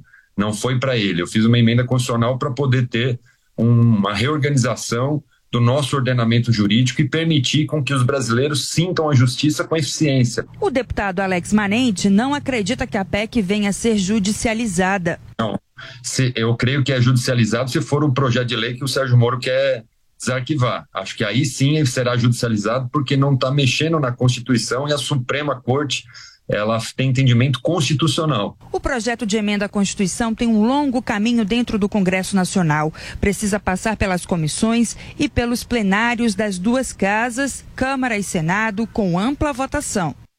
Oh, Amanda, parada há anos, a PEC da segunda instância deve voltar a ter prioridade, ser discussão no Congresso esse ano, por quê? Duvido, Adriana, duvido. Não tem menor ambiente político para isso. E não é por causa do Lula, não. As condenações do Lula foram anuladas, extintas, é, por causa da, ideia, da, da, idade, os crimes já prescreveram, mas é porque eu acho que a maioria dos deputados e senadores simplesmente não tem interesse na PEC da, PEC da segunda instância. Embora eu ache pessoalmente que ela seria salutar, porque de fato passa uma sensação grande de impunidade a agenda está cheíssima, é, com outras matérias consideradas mais urgentes pelos parlamentares, como a reforma tributária, como o debate em torno da âncora fiscal. Isso certamente consumirá grande parte desse ano legislativo, do primeiro ano é, da presidência de Lula. O PT tem uma bancada numerosa, a esquerda ocupa um quarto da Câmara. Não vejo interesse em discutir a PEC da segunda instância. Ela fica restrita, basicamente, a um grupo de parlamentares que são mais afetos feitos a essa pauta da segurança pública ou do Poder Judiciário, como Sérgio Moro, Deltan Dallagnol, o próprio deputado Alex Manente. Não vejo eco nem reverberação na, na, no resto da casa, mesmo no presidente Arthur Lira. Né? Vamos lembrar que ele já tem algumas condenações na primeira, inclusive acho que na segunda instância, se não me falha a memória. Então, eu acho que muitos deputados e, e, senadores simplesmente não têm interesse em fazer essa pauta avançar. Ela teria avançado quando você, quando vivíamos sob o, a, a égide eh, da Lava Jato e havia toda essa pressão social para que pautas nesse sentido avançassem. À medida que essa, que essa pressão foi se diluindo e a pauta, a agenda protagonizada por outros assuntos e outros temas, não vejo nesse momento ambiente para essa, essa pauta prosperar.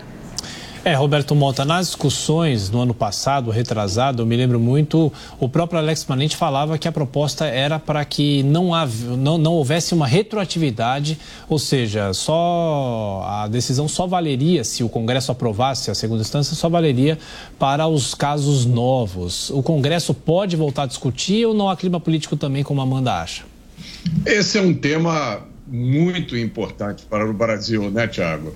É, tô, é, é, isso devolveria ao, ao, à Suprema Corte uma função de corte constitucional, como é no mundo inteiro, traria mais celeridade à justiça, evitaria que aqueles réus que têm dinheiro é, usem os recursos para fazer com que os processos durem muitos anos. Né? Não custa lembrar que em vários países do mundo a prisão já é na primeira instância. O sujeito foi julgado, condenado, o juiz diz prenda-se, está preso. E aí na prisão ele recorre. Esse é o maior problema do Brasil, impunidade, não há dúvida. O problema do Brasil não é crime violento, o problema do Brasil não é corrupção, o problema do Brasil é impunidade. Mas é como a Amanda disse muito bem, os projetos que tratam do fim da impunidade não vão interessar de forma nenhuma ao governo do PT e nem a um Congresso onde muitos políticos que estão em posições importantes tem problema com a justiça. Mas interessa muito ao povo, sim. Eu diria que esse é o projeto mais importante para o cidadão brasileiro. Esquece reforma tributária, esquece reforma administrativa. Se nós voltássemos ou é, pudéssemos um dia ter no Brasil uma lei que acelerasse a justiça, que garantisse que criminosos, tanto criminosos violentos quanto de colarinho branco, fossem punidos de forma certa e rápida, todo o resto do país melhoraria como consequência. Mas, infelizmente, eu acho que esse projeto só interessa ao povo, não interessa ao governo e duvido, duvido que interesse a maioria do Congresso.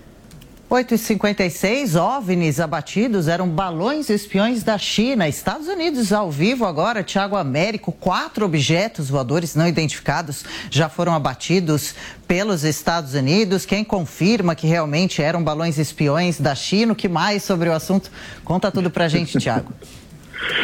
Olá, Adriana, mais uma vez bom dia para você, para toda a audiência. Eu acho que no Brasil, no mundo inteiro, o assunto nesse final de semana, nas redes sociais, era os objetos voadores não identificados que foram divulgados pelo governo americano, que sobrevoou ali o espaço aéreo aqui dos Estados Unidos, também do Canadá, mas segundo o senador Chuck Schumer, que é um senador da líder da maioria no Senado norte-americano, ele que é democrata, esses objetos voadores não identificados têm nome, são da China, segundo ele. Eu separei alguns trechos da fala recente em que ele fez uma entrevista a um canal americano de televisão e que vem repercutindo bastante aqui nos Estados Unidos. Ele disse: os OVNIs eram versões pequenas de balões espiões chineses. Em outro trecho da entrevista, ele afirmou que os chineses foram pegos mentindo e que a descoberta é um verdadeiro retrocesso para eles. Vale ressaltar que o exército dos Estados Unidos derrubou esse último objeto voador é, não identificado é, nesse final de semana. Ele estava sobrevoando ali a divisa entre os Estados Unidos e, a, e, e, e o Canadá. Ao todo, neste final de semana, foram três objetos voadores não identificados abatidos pelas forças é, de segurança, Força Aérea dos Estados Unidos. E o quarto é, se a gente considerar aquele balão que foi identificado pelo governo americano como balão espião chinês no dia 4 de fevereiro deste ano. O que acontece é que a Força Armada dos Estados Unidos não confirma essa declaração do senador democrata e diz o seguinte: não conseguimos identificar quais são os três objetos mais recentes. Agora eles permanecem, é, como eles permanecem no ar e de onde eles vêm. O que acontece é que os Estados Unidos vêm com um grande imbróglio com relação à China desde que esse balão espião chinês foi descoberto e abatido no dia 4 de fevereiro. Ele atravessou boa parte dos Estados Unidos, entrou pelo Alasca, passou é, por, por áreas muito sensíveis, onde são armazenadas armas, mísseis balísticos dos Estados Unidos e foi abatido na Carolina do Sul. E o governo chinês, por sua vez, disse que era apenas um balão meteorológico e que não tinha fins é, de espionagem. Inclusive, Neste final de semana, o governo chinês diz que também um OVNI, um objeto voador não identificado, foi visto no leste do país e que ele está estudando medidas para também fazer, é, é, como abater esse objeto, esse OVNI também no país.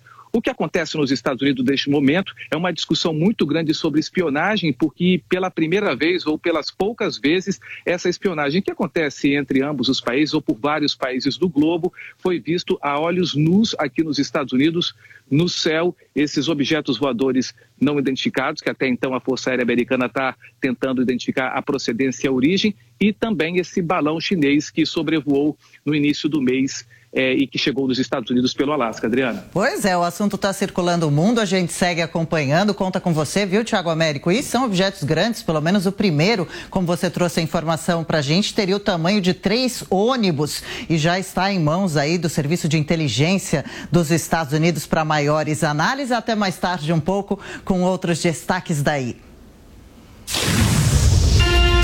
Rede Jovem Pan News.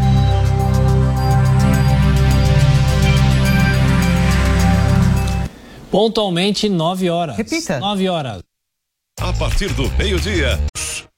A hora 9 3. Repita. 9 3. No Rio de Janeiro, os blocos de carnaval levaram mais de 700 mil folhões para as ruas. Repórter Matheus Coelzer é a festa do pré-carnaval. Imagine no próprio carnaval e no Rio, mesmo com chuva, não é, Matheus?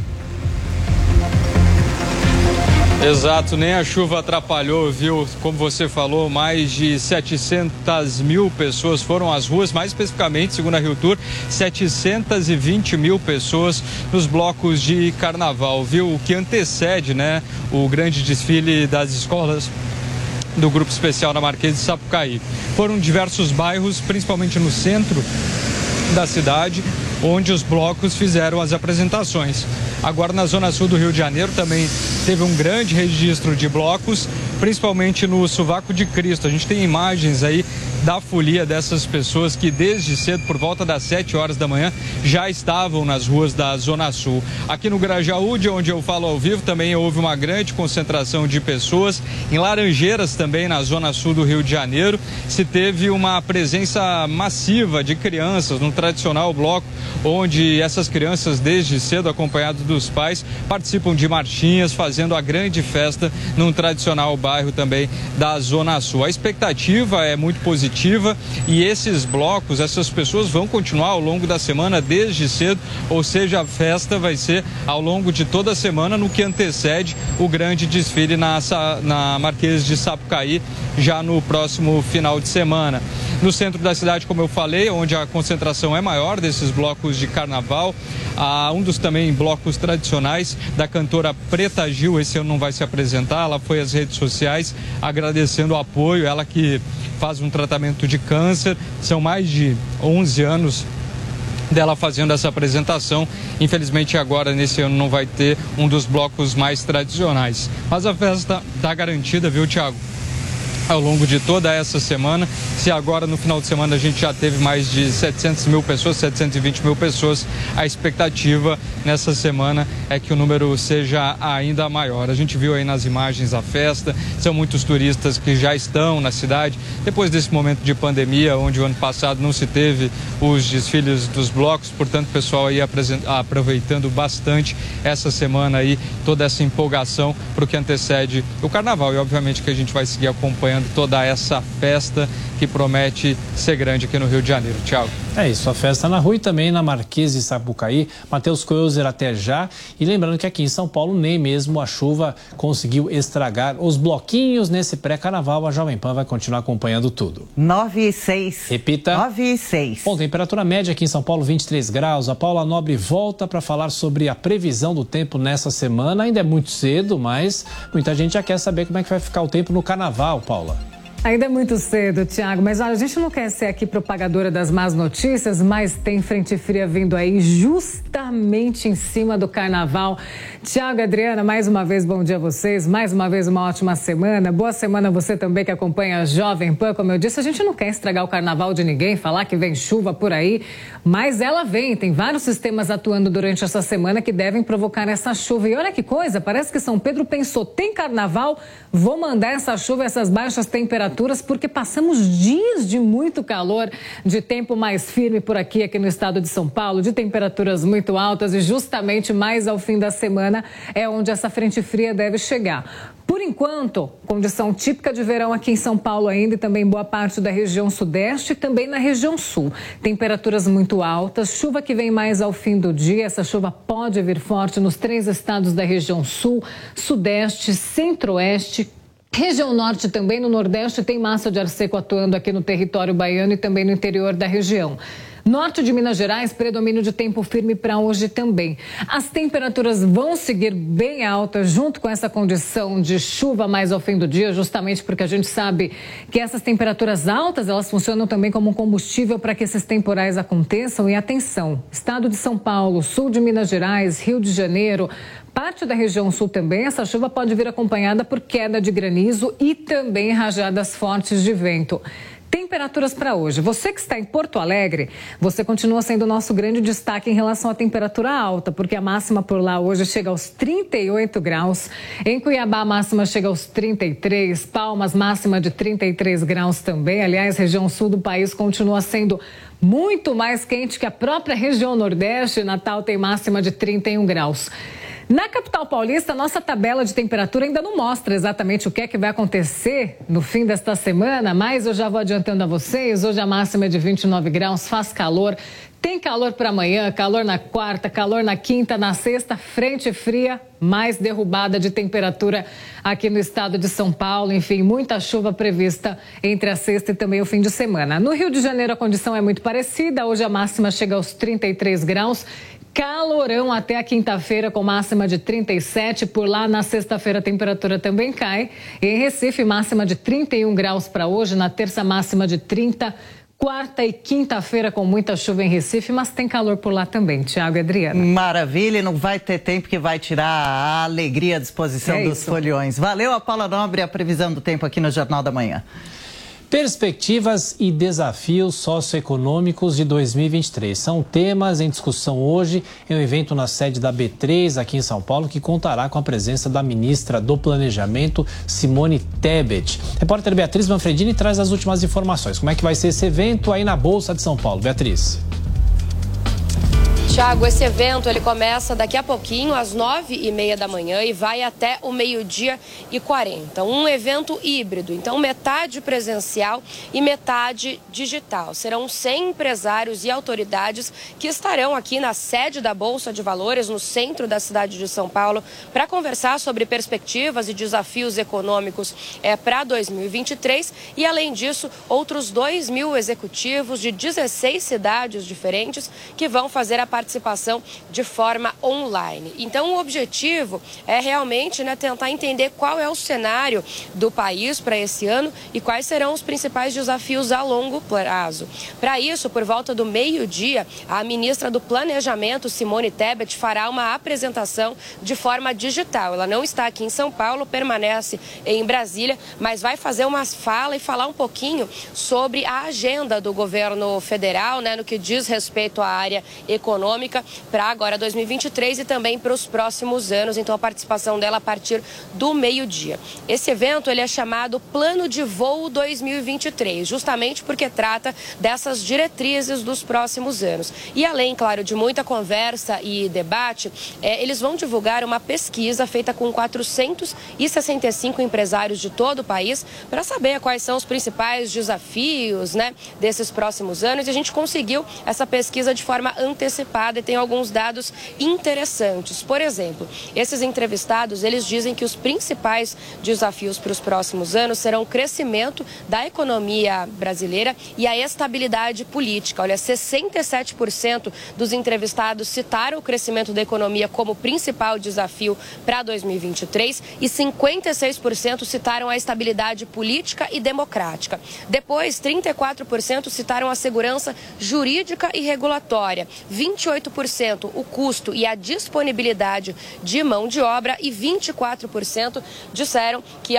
um dos principais desafios também são as incertezas no cenário internacional. Além disso, eles apontaram, esses empresários, esses executivos, a reforma tributária como a prioridade, o que tem que ser a prioridade do governo federal agora para esse ano. 68% citaram que essa é a prioridade, mas 66% disseram não acreditar ou pelo menos achar que a probabilidade é muito baixa dessa reforma ser aprovada ainda neste ano. E só para a gente fechar, Tiago, outro tema bastante citado nessa pesquisa feita com os empresários foi o tema do meio ambiente e da sustentabilidade. 51% dos questionados disseram que esse será um tema muito relevante para esse ano e que, portanto, tem que ser levado em consideração nessas discussões econômicas. É, estaremos acompanhando esse evento aqui na B3 em São Paulo com a Beatriz Manfredini. Até já. Conosco aqui no estúdio do Jornal da Manhã, bem-vindo, Alan Gani, comentarista de economia. Alan, você viu aí o evento da B3, executivos, empresários, a ministra do Desenvolvimento,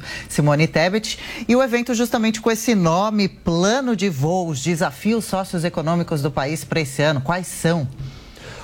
Bom dia, Adriana. Bom dia, Tiago, e a toda a nossa audiência. São vários os desafios, como mostrou a pesquisa interna.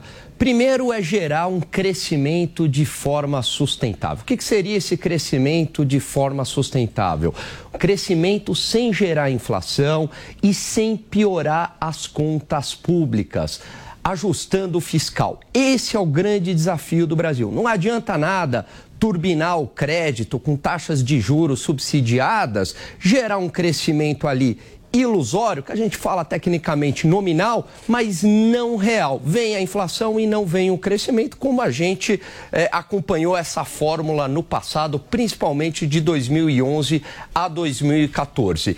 E os desafios são muito grandes, Adriana. Por quê? Porque o cenário internacional, ele não é mais aquele cenário de 2003 a 2008. É um cenário muito mais desafiador taxas de juros elevadas no mundo inteiro e a China não cresce mais a dois dígitos, o que ajudava bastante o Brasil. A previsão do crescimento chinês é em torno de 5,5%. Portanto, crescimento sustentável e não gerar inflação e sustentabilidade das contas públicas, no curto prazo, é o maior desafio da economia brasileira.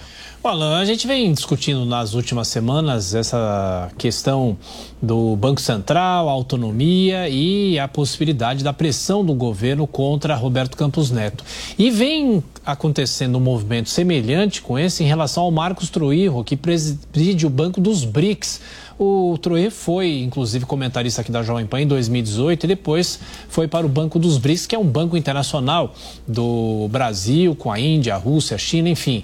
Será que essas pressões, no caso do Banco dos BRICS, e o objetivo de Lula é colocar, inclusive, Dilma Rousseff nesse cargo, o que, que pode acontecer na sua visão? Olha só, Tiago, uma parte do mercado diz que essa briga do Lula com o Banco Central, esses ataques do Lula ao Banco Central, tem o objetivo de achar um culpado para o possível uh, desempenho pífio da economia brasileira em 2023, que vai ter mais inflação e não vai ter crescimento econômico. Então, eu vou pegar aqui o Banco Central como um culpado. Pode até ser, mas o que eu acho que é pior é uma visão realmente ideológica. Ele acredita que os bancos estatais devem fazer esse papel é, do motor do desenvolvimento econômico, bombando o crédito de uma maneira artificial na economia. Ele acredita que a taxa de juros é uma decisão na caneta.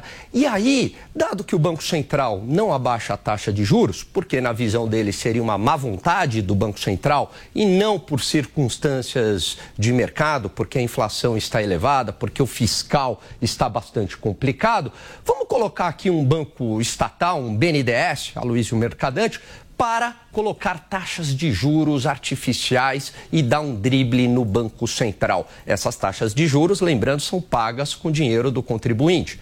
Nosso. E a mesma ideia com Dilma Rousseff nos BRICS.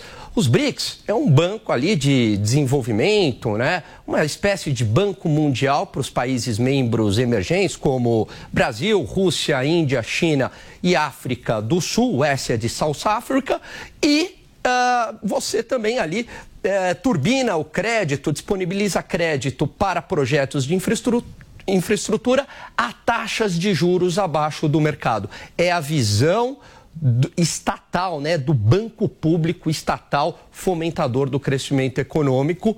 Essa visão não deu certo no passado. Alan Gani, uma perguntinha agora do Roberto Mota. Bom dia, Alan. Um prazer ter você aqui.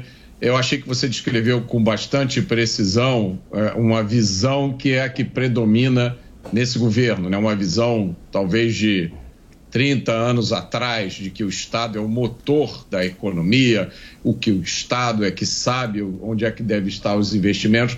E eu queria lhe fazer a seguinte pergunta.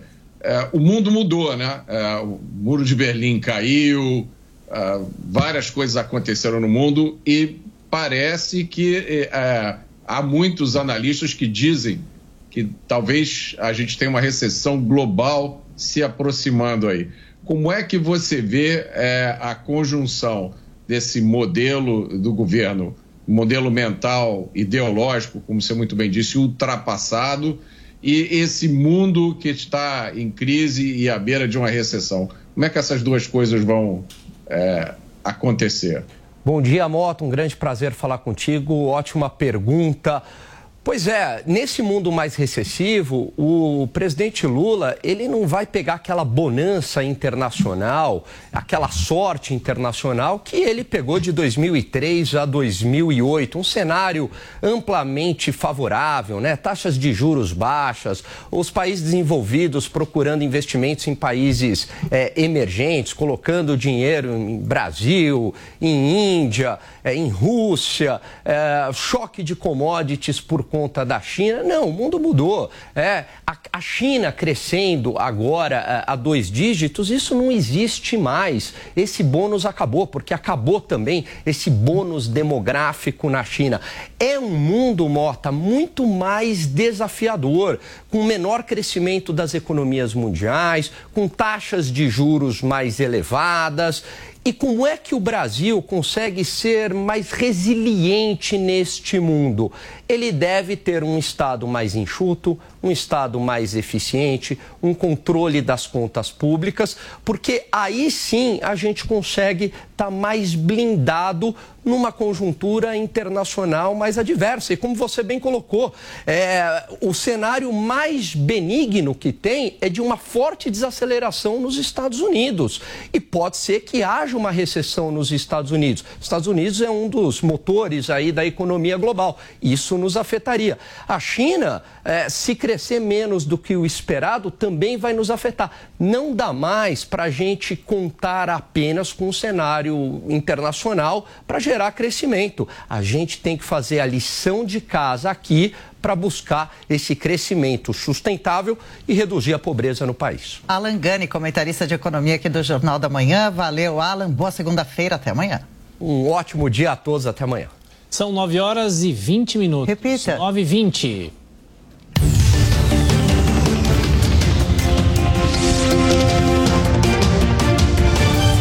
Futebol Jovem Pan.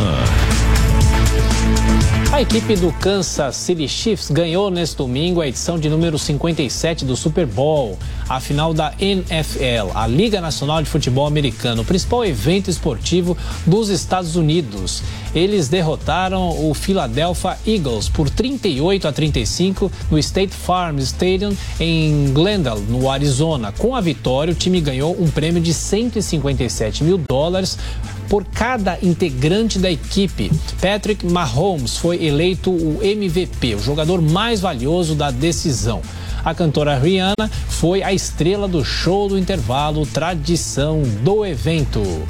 Bom, o Corinthians não deu a menor chance ao Flamengo e conquistou o bicampeonato da Supercopa do Brasil de futebol feminino neste domingo ao vencer o rival por 4 a 1 na Neoquímica Arena. Tamires e Milene, duas vezes cada, marcaram para a equipe do Parque São Jorge. Para chegar ao título, o Corinthians passou por Atlético Mineiro, Internacional e por Flamengo. No ano passado, o time alvinegro tinha derrotado o Grêmio na decisão. A tenista brasileira Luísa Stefani e a chinesa Shuai Zhang foram campeãs do WTA 500 de Abu Dhabi neste domingo. A dupla venceu a japonesa Shuko Aoyama e a taiwanesa Hao Xin-shan na final de virada por 2 sets a 1. Um dos principais nomes do tênis brasileiro nos últimos anos, Luísa Stefani já soma 19 vitórias em 19 jogos em 2023, com três troféus levantados pela Paulista na temporada. Ao todo, são sete títulos da carreira. Luiz Stefani ficou mundialmente conhecida após conquistar a medalha de bronze nas duplas femininas de tênis na Olimpíada de Tóquio em 2021, junto com a também brasileira Laura Pigossi. E ainda outra conquista importante foi da esgrimista Nathalie Mollenhausen, que depois de vencer o Grand Prix de Doha há menos de duas semanas, repetiu o bom desempenho e conquistou o ouro na etapa da Copa do Mundo de Esgrima em Barcelona, na Espanha, na modalidade espada. Atualmente, a campeã mundial de 2019 está na 12ª posição do ranking mundial. Mas, como Nathalie segue invicta nos confrontos deste ano, deve subir na lista da Federação Internacional de Esgrima. E mais futebol, o Brasil venceu o Uruguai por 2 a 0 neste domingo e voltou a ser campeão do Sul-Americano Sub-20, mais de 10 anos depois do último título. Os gols da vitória no estádio El Campín, em Bogotá, na Colômbia, foram do volante Andrei e do atacante Pedrinho, os dois no fim do segundo tempo. A seleção brasileira precisava da vitória no último jogo do hexagonal final para ficar com o título. O Brasil foi campeão do Sul-Americano Sub-20 sem perder um jogo sequer. Campeonato Paulista, Palmeiras e São Paulo vencem e o Corinthians empata com a Portuguesa na oitava rodada. Acompanhe reportagem de Giovanni Chacon.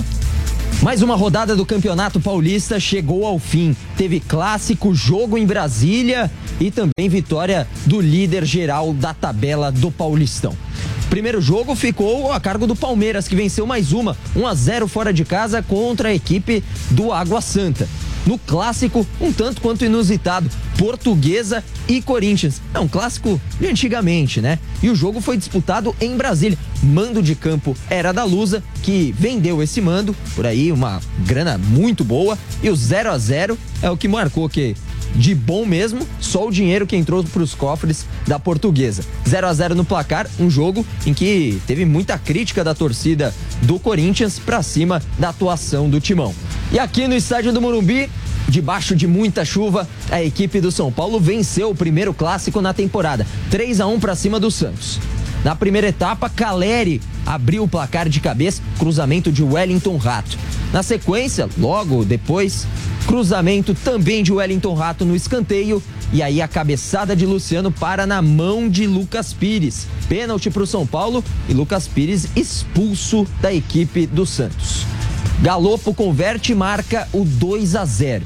O São Paulo, já mais tranquilo, administrou a partida e ainda ficou com mais uma vantagem em campo em questão de jogadores. O João Lucas fez uma falta boba para cima do Caleri e foi expulso. Luan, que entrou durante a partida, com pedidos da torcida, marcou o terceiro. E para descontar de pênalti, Juan Seco marcou para a equipe do Santos. Mais uma vitória do tricolor, 3 a 1. E o técnico Rogério Ceni fala sobre essa conquista importante de pontos dentro de casa. Sobre o jogo, eu acho que é um jogo difícil de se avaliar quando você tem um campo tão encharcado como esse. A gente teve a, a felicidade de trabalhar bem a bola parada e na bola parada conseguir a vantagem logo no começo. E daí, com o segundo gol e a expulsão, eu acho que o jogo praticamente ficou resolvido nesse ponto. Uma pena o gol sofrido, que nós deveríamos ter passado com zero no, no placar, e é uma coisa que a gente tem que se esforçar para que isso aconteça. E faltando acho que um minuto, sei lá quanto, né? Ali bem no finzinho, uma pena a gente ter. E o Beraldo fez uma partida, talvez para mim, a minha concepção, foi o melhor jogador em campo. E, e uma pena acontecer aquela bola, nós já tínhamos avisado sobre as poças d'água, tudo, né? Ele deveria ter jogado para o lado, mas fez uma grande partida. Então temos que concentrar mais nisso. Outro jogo da rodada ficou a cargo de Inter de Limeira e Santo André. A equipe do ABC venceu fora de casa por 1 a 0. E o jogo entre Ituano e São Bernardo foi adiado. Mais uma rodada do Campeonato Paulista chegando ao fim e já estamos basicamente vendo desenho de quem vai ou não para a próxima fase do principal estadual do país. Bom, aqui nos nossos estúdios, ele, Mauro Betti, que já foi campeão de polo aquático, né? Pelo que... Não, eu joguei polo aquático. Campeão o meu time era, eu não. Eu Você... tentava literalmente afundar a minha equipe, mas não consegui como não goleiro. Conseguiram. Ô, Mauro, o São Paulo ganhou finalmente do Santos, se recuperou. E para sequência do campeonato, claro, uma vitória importante. O Santos, infelizmente, vai mal, né? Muito e mal. E o Rogério Ceni não queria que o time sofresse um gol, mas não tem jeito, né? Não, mas no finalzinho, né? O mesmo resultado que na outra semana o Santos obteve num clássico contra o Palmeiras no mesmo Morumbi, eh, com mais chuva ontem, o dia inteiro praticamente com chuva, isso condicionou sim o jogo. E quando o Santos até começou melhor, chegando mais, numa bola parada o Caleri fez o seu primeiro gol na temporada, depois outra bola parada, Galopo talvez o melhor em campo, ganhou o prêmio de melhor em campo, cabeceou e o lateral do Santos acabou, Lucas Pires, salvando o lance com o braço, pênalti, expulsão e aí o jogo acabou para o Santos. Tomou dois, tomou três, até dentro do possível perderia, mas no jogo no começo da segunda etapa, com nove se segurou, ganhou um gol na infelicidade desse ótimo, uma revelação esse zagueiro Beraldo do São Paulo, mas é muito pouco para o Santos. É um time que vive um momento muito ruim, vem de um resultado no meio de semana razoável, com uma atuação boa, mas lamentavelmente o Santos nesse campeonato entra só para não cair. Não deve cair, a equipes em situação mais delicada, hoje será a Ferroviária, sobretudo a Portuguesa, tem um pontinho a mais a Lusa, porque empatou ontem em Brasília contra o Corinthians, mas não está bem. Como de novo o Corinthians fora da Neoquímica Arena joga mal ou não joga. Um jogo terrível. terrível. Ontem para assistir, para ficar acordado, Portuguesa 0, Corinthians 0 em Brasília. A vantagem corintiana para quinta-feira, o grande derby contra o Palmeiras em Itaquera, é que o Timão é um em casa, mas é outro muito ruim fora dela. É, o Santos seria o único grande a não se classificar se o terminar Muito provavelmente. o campeonato. Né? Daí continua lógico, o Palmeiras um nível muito bom. Ontem contra o Água Santa em Diadema, o gramado não ajudou, o horário também não, não era o melhor Palmeiras, não fez um grande jogo, mas mesmo assim venceu, inclusive superou a violência do adversário, que bateu muito a arbitragem, deixou, mas o Palmeiras segue muito bem. Quinta-feira aqui na Jovem Pan, um clássico sensacional à noite, Corinthians e Palmeiras, eh, que me parece as equipes com mais potencial. O próprio São Paulo também, ainda um pouco estável, a vantagem do time do Rogério Senna é que fora de casa tem atuado melhor do que a equipe corintiana. Para fechar, do, dois outros destaques que a gente falou aqui, a vitória das meninas do Corinthians. Mais né? uma vez, e goleada. o sul-americano, né? Sul-americano importantíssimo para uma geração sub-20, né? Maravilhosa, grande vitória do Brasil contra o Uruguai. Em nove jogos no, no torneio, com um torneio muito longo, com hexagonal final, foram sete vitórias, apenas dois empates da seleção brasileira. Melhor ataque da competição que não vencia o Brasil desde 2011. Melhor defesa também. O Brasil do Deca campeão e tentando o Hexa na Indonésia. E olha que não é a melhor equipe brasileira. Aliás, acontece isso há décadas. Você não consegue convocar os melhores, mas ainda assim uma geração muito boa, das melhores dos últimos anos. Bom trabalho do treinador Ramon. O Brasil vai bem para o Mundial da Indonésia. E bom trabalho para você também, Mauro. Estaremos sempre te acompanhando na programação da Jovem Pan. Sempre um privilégio, como ontem no Maracanã, ver um outro gol de placa. Sim, um o gol do Cano, sensacional né? do meu falar, campo, é. de canhota do Cano, na vitória do Fluminense 2 a 0 sobre o Vasco. Vale a pena ver. Faz você esse gol de placa agora, né? É, não, não vai dar. Não vai dar. Até um abraço, dia. Mauro. Bom Valeu, trabalho. gente. Olha, daqui a pouco a gente continua falando mais sobre informações de Brasília aqui no Jornal da Manhã, 9h29. Repita. 9h29.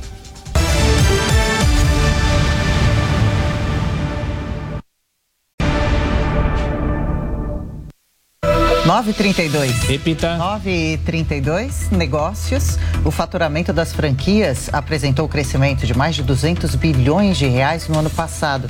Mais um assunto para o comentarista Bruno Meyer.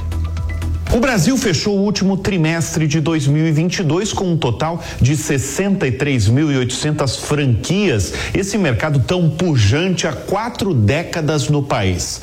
O número é 12,6% maior ao registrado no mesmo período de 2026, de acordo com dados divulgados pela Associação Brasileira de Franchising, a ABF. A organização destacou ainda que o setor recuperou o nível que mantinha antes da pandemia de Covid-19 em termos de faturamento. Em 2019, o segmento faturou 186 bilhões de reais. No ano passado, a receita subiu para mais de 211 bilhões de reais, 14,3% acima do valor atingido em 2021, que era de 185 bilhões de reais. Uma mudança em andamento tem mexido com as franquias. O perfil do franqueador está em profunda transformação. Aquele velho investidor que usava uma ou mais franquias como investimento tem dado lugar a uma massa de brasileiros que aloca recursos nos mais variados setores de franquias. De uma barraca de castanhas glaciadas no aeroporto a uma revendedora de perfumes em um shopping center. De acordo com uma pesquisa da ABF, pessoas que procuram novas oportunidades na carreira já são o principal perfil de quem busca franquia no país, com 29, vi- 29% à frente de quem só quer investir e manter outras atividades, com 17%. A força do mercado é comprovado em dados. Um milhão e meio de brasileiros são empregados diretamente no setor de norte a sul do país. A recente transformação das franquias no Brasil se deve muito também pela variedade, inclusive no valor alocado inicial, que uma pessoa pode pagar. A transação começa com três mil reais, de lavanderias a representantes de uma agência digital, por exemplo, a valores superiores a 2 milhões de reais, como é o caso do setor de alimentação em shopping centers. Mas a média geral, o brasileiro investe 100 mil reais para abrir uma franquia. E nesse valor ele consegue abrir de um café em um bairro de classe média ou um quiosque dentro de um aeroporto ou uma sorveteria, por exemplo. Em geral, a alimentação segue relevante no setor, mas houve um aumento no, no setor que envolve saúde e beleza, com marcas de clínicas de estética sendo franqueadas. O Brasil é um dos mais relevantes países do mundo em termos de franquias, atrás apenas de países como Estados Unidos, China e Coreia do Sul. E há um motivo especial para o país ser um território propício para as franquias. Para quem trabalha na área, a regionalidade ajuda. Sabe o que que é isso? As marcas conseguem ir para lugares que não iriam sem as franquias. Os franqueados, afinal, falam o sotaque da região, conhecem pessoas da cidade e, naturalmente, costumam vender mais. O Brasil, afinal, possui vários Brasis dentro de um mesmo país. 9h36. 9h36. Minuto Touro de Ouro, com Pablo Spire. Bom dia, Brasil e ouvintes da Jovem Pan. E depois da pior semana para as bolsas lá nos Estados Unidos, hoje os mercados amanhecem chuchos, mais apreensivos e cautelosos, à espera do indicador econômico mais importante dessa semana que sai amanhã, a inflação ao consumidor americano que vai nos trazer informações sobre o ritmo da alta de preços lá nos Estados Unidos. A força da inflação americana vai nos dar pistas se o ciclo de alta de juros lá na América está perto do fim e também se eles vão ter que manter os juros altos por muito ou pouco tempo. Ou seja, amanhã esse dado pode trazer alívio ou a aversão a risco pode aumentar e as bolsas caírem mais se a inflação americana não esfriar.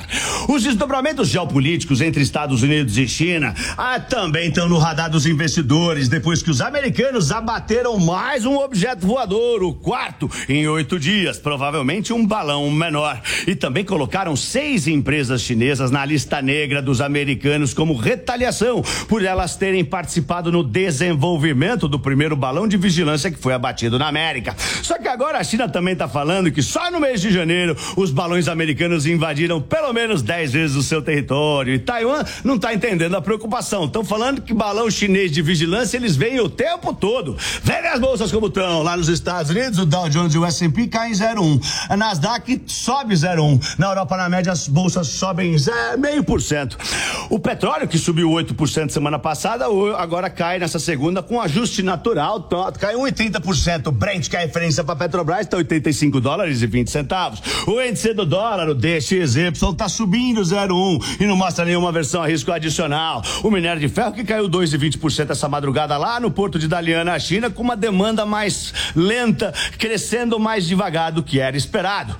As bitcoins que caíram para 21.500 dólares, essas caíram bem. A bolsa da Turquia está considerando estender o fechamento por conta da tragédia. E por aqui a temporada de balanços continua. Hoje vai sair o resultado de Banco do Brasil e todo mundo também vai estar atento à entrevista do Roberto Campos Neto no programa Roda Viva hoje às 10 da noite. Ele vem sendo atacado pelo nível de do, da, da taxa de juros aqui no Brasil que está 13,75. Eu sou Pablo Bons Negócios. Vai Torinho!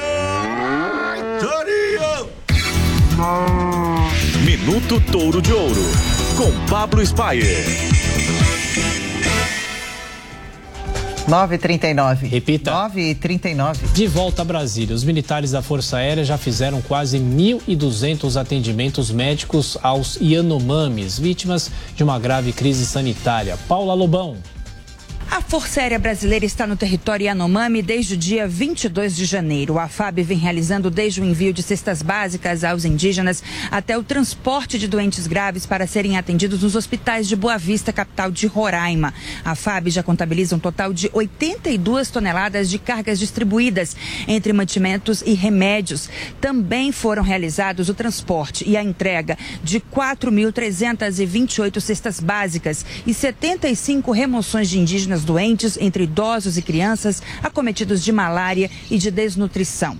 Um hospital de campanha também foi montado pela Força Aérea Brasileira ao lado da CASAI, a Casa de Saúde Indígena, em Boa Vista.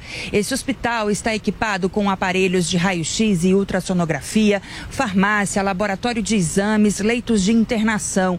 Em 20 dias, os militares já realizaram 1.158 atendimentos, entre eles cirurgia, ortopedia, pediatria pediatria, cardiologia, ginecologia.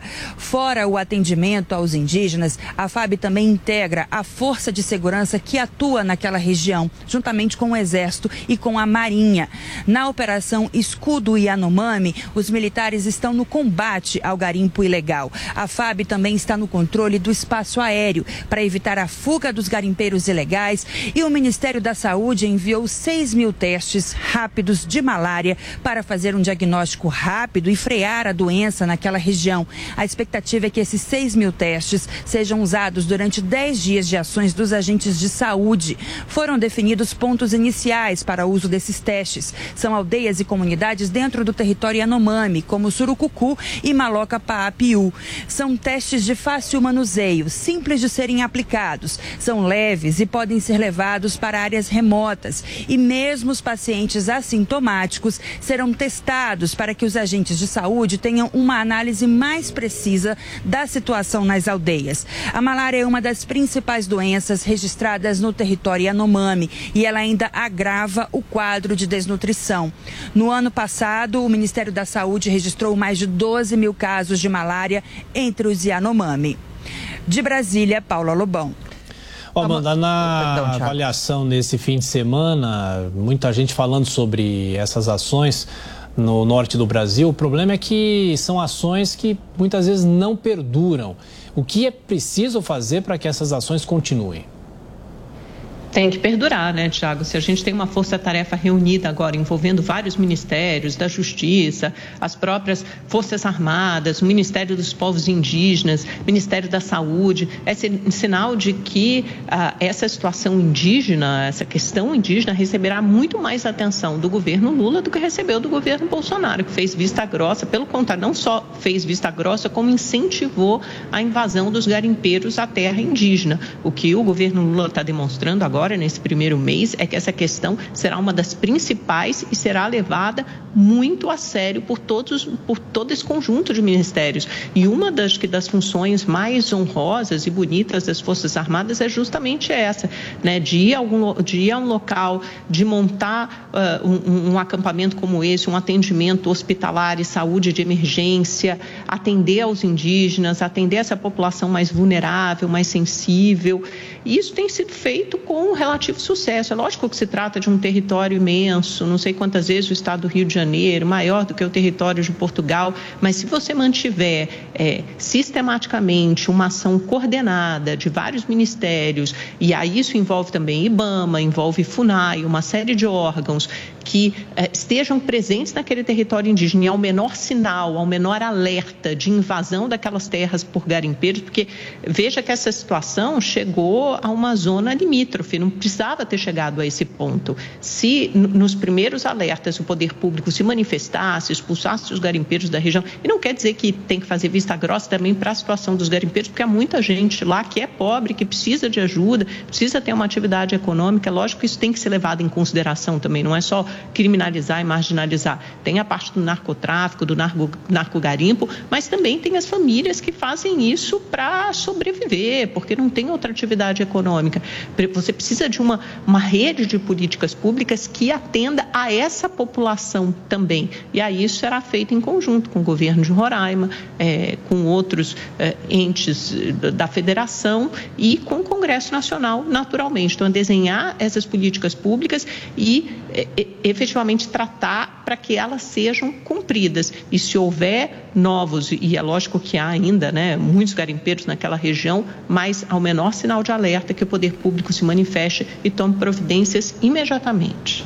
Mota, pelo que deu para entender, a população Yanomami estava correndo perigos há muitos anos, exposta a essa situação perigosa fazia muito tempo e precisou chegar a algumas mortes, infelizmente, para começar a receber então a atenção necessária.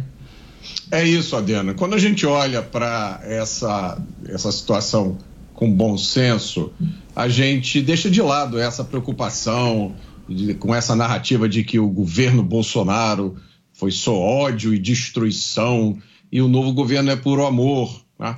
É muito importante lembrar isso. O atual governo já esteve no poder antes por 16 anos. Vai ver que tudo era paraíso durante esses 16 anos. Foram só nos quatro anos do governo Bolsonaro que o mal dominou a Amazônia. Olha, não é bem isso. Em 2013, no governo Dilma Rousseff, foi aprovada uma medida provisória que tratava de seguro agrícola. Aí um deputado do PT incluiu uma emenda nessa medida provisória, uma emenda que não tinha nada a ver com o seguro agrícola. Ela tratava da compra de ouro e ela dizia o seguinte: se você está comprando um ouro de alguém, basta você perguntar esse ouro foi extraído de forma legal? Se o vendedor disser foi sim, tá tudo bem, pode continuar com a, tua, com a sua transação. É, muita gente diz que essa lei foi que deu um grande estímulo ao garimpo ilegal porque tirou do comprador de ouro a responsabilidade por verificar realmente se aquele ouro tinha uma, uma procedência legítima. Né? É uma lógica que pode funcionar em algum país do planeta. Evidentemente, esse planeta não é o Brasil. E aí é curioso que essa emenda tenha sido proposta por um deputado do PT no governo do PT. E aí essa história do Yanomami talvez fique um pouco mais clara quando a gente tem essa informação. Né? Talvez fique pouco mais clara o uso ideológico de indígenas e de questões ambientais como cortina de fumaça para interesses que às vezes não são muito aparentes. 9 horas e 46 minutos. Repita. 9 e 46. Bem, o secretário de Desenvolvimento Econômico do Estado de São Paulo, Jorge Lima, tomou posse com a chegada do governador Tarcísio de Freitas e adiantou que entre as prioridades da pasta estão a geração de empregos e a maior riqueza regional. Para falar mais sobre as metas do setor, então, o Jornal da Manhã recebe agora o próprio secretário. Jorge Lima, bem-vindo. Obrigada, secretário, pelo tempo do senhor conosco. É um prazer, bom dia a, a, o Tiago, Adriana, Roberto Mota, Amanda. É um prazer estar com vocês e vamos lá. Prazer nosso, vamos lá. Secretário, quais os planos para esse primeiro semestre, os primeiros trabalhos a serem executados já agora a princípio? Olha, pessoal, o, o governador Tarcísio de Freitas sempre deu algumas diretrizes e metas muito claras para que a gente pudesse é, é, iniciar o ano com muita força. Nós temos algumas visões, assim, o, o plano máximo nosso está é, é, é, escrito até na tela de vocês. Nós estamos focados em gerar emprego, renda e desenvolvimento regional. E para isso nós temos alguns pilares. No caso da indústria, nós estamos muito focados na reindustrialização. É um trabalho que nós estamos fazendo muito rápido, até com o comitê participando na Fazenda e outras áreas, porque nós perdemos muita empresa para São Paulo, para Minas, para o Paraná, para Goiás, se você olhar o PIB industrial de São Paulo, já, já foi 36%, hoje está na casa de 28%, 30%, ou seja, nós estamos com um foco muito forte na reindustrialização. Também temos um outro foco na transição energética e na cadeia de valor. Eu, particularmente, tenho certeza que São Paulo tem condição de liderar a indústria verde que está vindo aí sendo discutida no mundo. Temos capacidade na transição energética pelo fato do etanol, metanol, butano, gás. Ou seja, tem uma visão muito clara disso. A outra visão nossa também muito forte é no reempreendedorismo. A gente acha que temos que voltar à cadeia, principalmente regional, atuando fortemente no crédito, usando a Desenvolve São Paulo, é outra é, visão que nós estamos grande. E o regional. Eu te, nós vamos montar 16 coalizões empresariais nas 16 regiões de São Paulo, justamente para entender cada uma das regiões. Quando você olha São Paulo, você fala, o estado de São Paulo, você fala assim, não, ele é muito rico. Em termos de renda per capita, sim, talvez a segunda do Brasil. Acho que é a segunda. Agora, quando você olha em participação de PIB, não é uma verdade. Você tem a região metropolitana que tem 51% do PIB de São Paulo, Campinas vem com 19%, Sorocaba e, São José dos Campos com a faixa de 4,8%, 5,8%. E aí, quando você olha, por exemplo, o, o Ribeirão Preto é 2,5%, você olha o Presidente Prudente é 1%. Então, nós precisamos ter um olhar também de desenvolvimento regional muito forte, porque há essa discrepância de PIB que acaba atrapalhando a geração de renda e, e, e fomento é, regional. Ô secretário, eu me lembro que um ex-secretário do Desenvolvimento foi o Guilherme Afife Domingos, que ele tinha como bandeira a redução da burocracia aqui no estado de São Paulo e facilitar não só a abertura de empresas, mas também o fechamento de empresas. Infelizmente as empresas também fecham, as micro e pequenas empresas, só que a pessoa ainda fica lá com o CNPJ, não consegue cancelar. A situação hoje em São Paulo está melhor, pelo que o senhor já conseguiu observar, e o que é possível fazer para essa área e, amenizar a burocracia em São Paulo? Tiago, nós estamos com duas frentes fortíssimas. Primeiro, nós trouxemos o Caio Andrade, que fez o GOV lá na, no, no, governo Bolsonaro, que levou o Brasil entre segundo ou terceiro lugar. O Brasil está entre os três primeiros lugares aí de governo digital. Então, o, o, o secretário Caio está com a função muito forte de implementar a mesma coisa que foi feito no governo é, do Bolsonaro. Em relação à, JUSESP, que está comigo, nós temos como meta até abril, nós vamos digitalizar todos os projetos, os processos, até final de abril. E até final de, do ano, a gente deve entrar num processo que, se as prefeituras aderirem, ele vai ser todo automático, inclusive no fechamento e encerramento das empresas. Entendeu? Mas é um processo que eu vou precisar da adesão das prefeituras. A gente deve estar pronto até final do ano. Estamos fazendo um trabalho forte com a Prodesp aí. Mas a nossa missão de desburocratizar São Paulo, ela vem muito forte. Em cada secretaria tem um plano, a minha especificamente passa pela JUCES, passa pela Desenvolve São Paulo, que a gente vai colocar lá, ela e o Banco do Povo, muito mais tecnológico que é hoje. Você tem uma dificuldade de tirar empréstimo é, na linha do tempo com o Desenvolve, nós também vamos entrar no processo tecnológico. E eu acredito que seja uma das maiores missões que nós temos no governo é a desburocratização. O governador Tarcísio de Freitas não tem uma reunião que ele não fala sobre isso. Então, pode ter certeza que vai ser uma das grandes missões nossas. Como será esse desafio de abrir novas vagas de emprego? Como está o índice do desemprego no Estado? É possível abrir essas vagas com bons salários?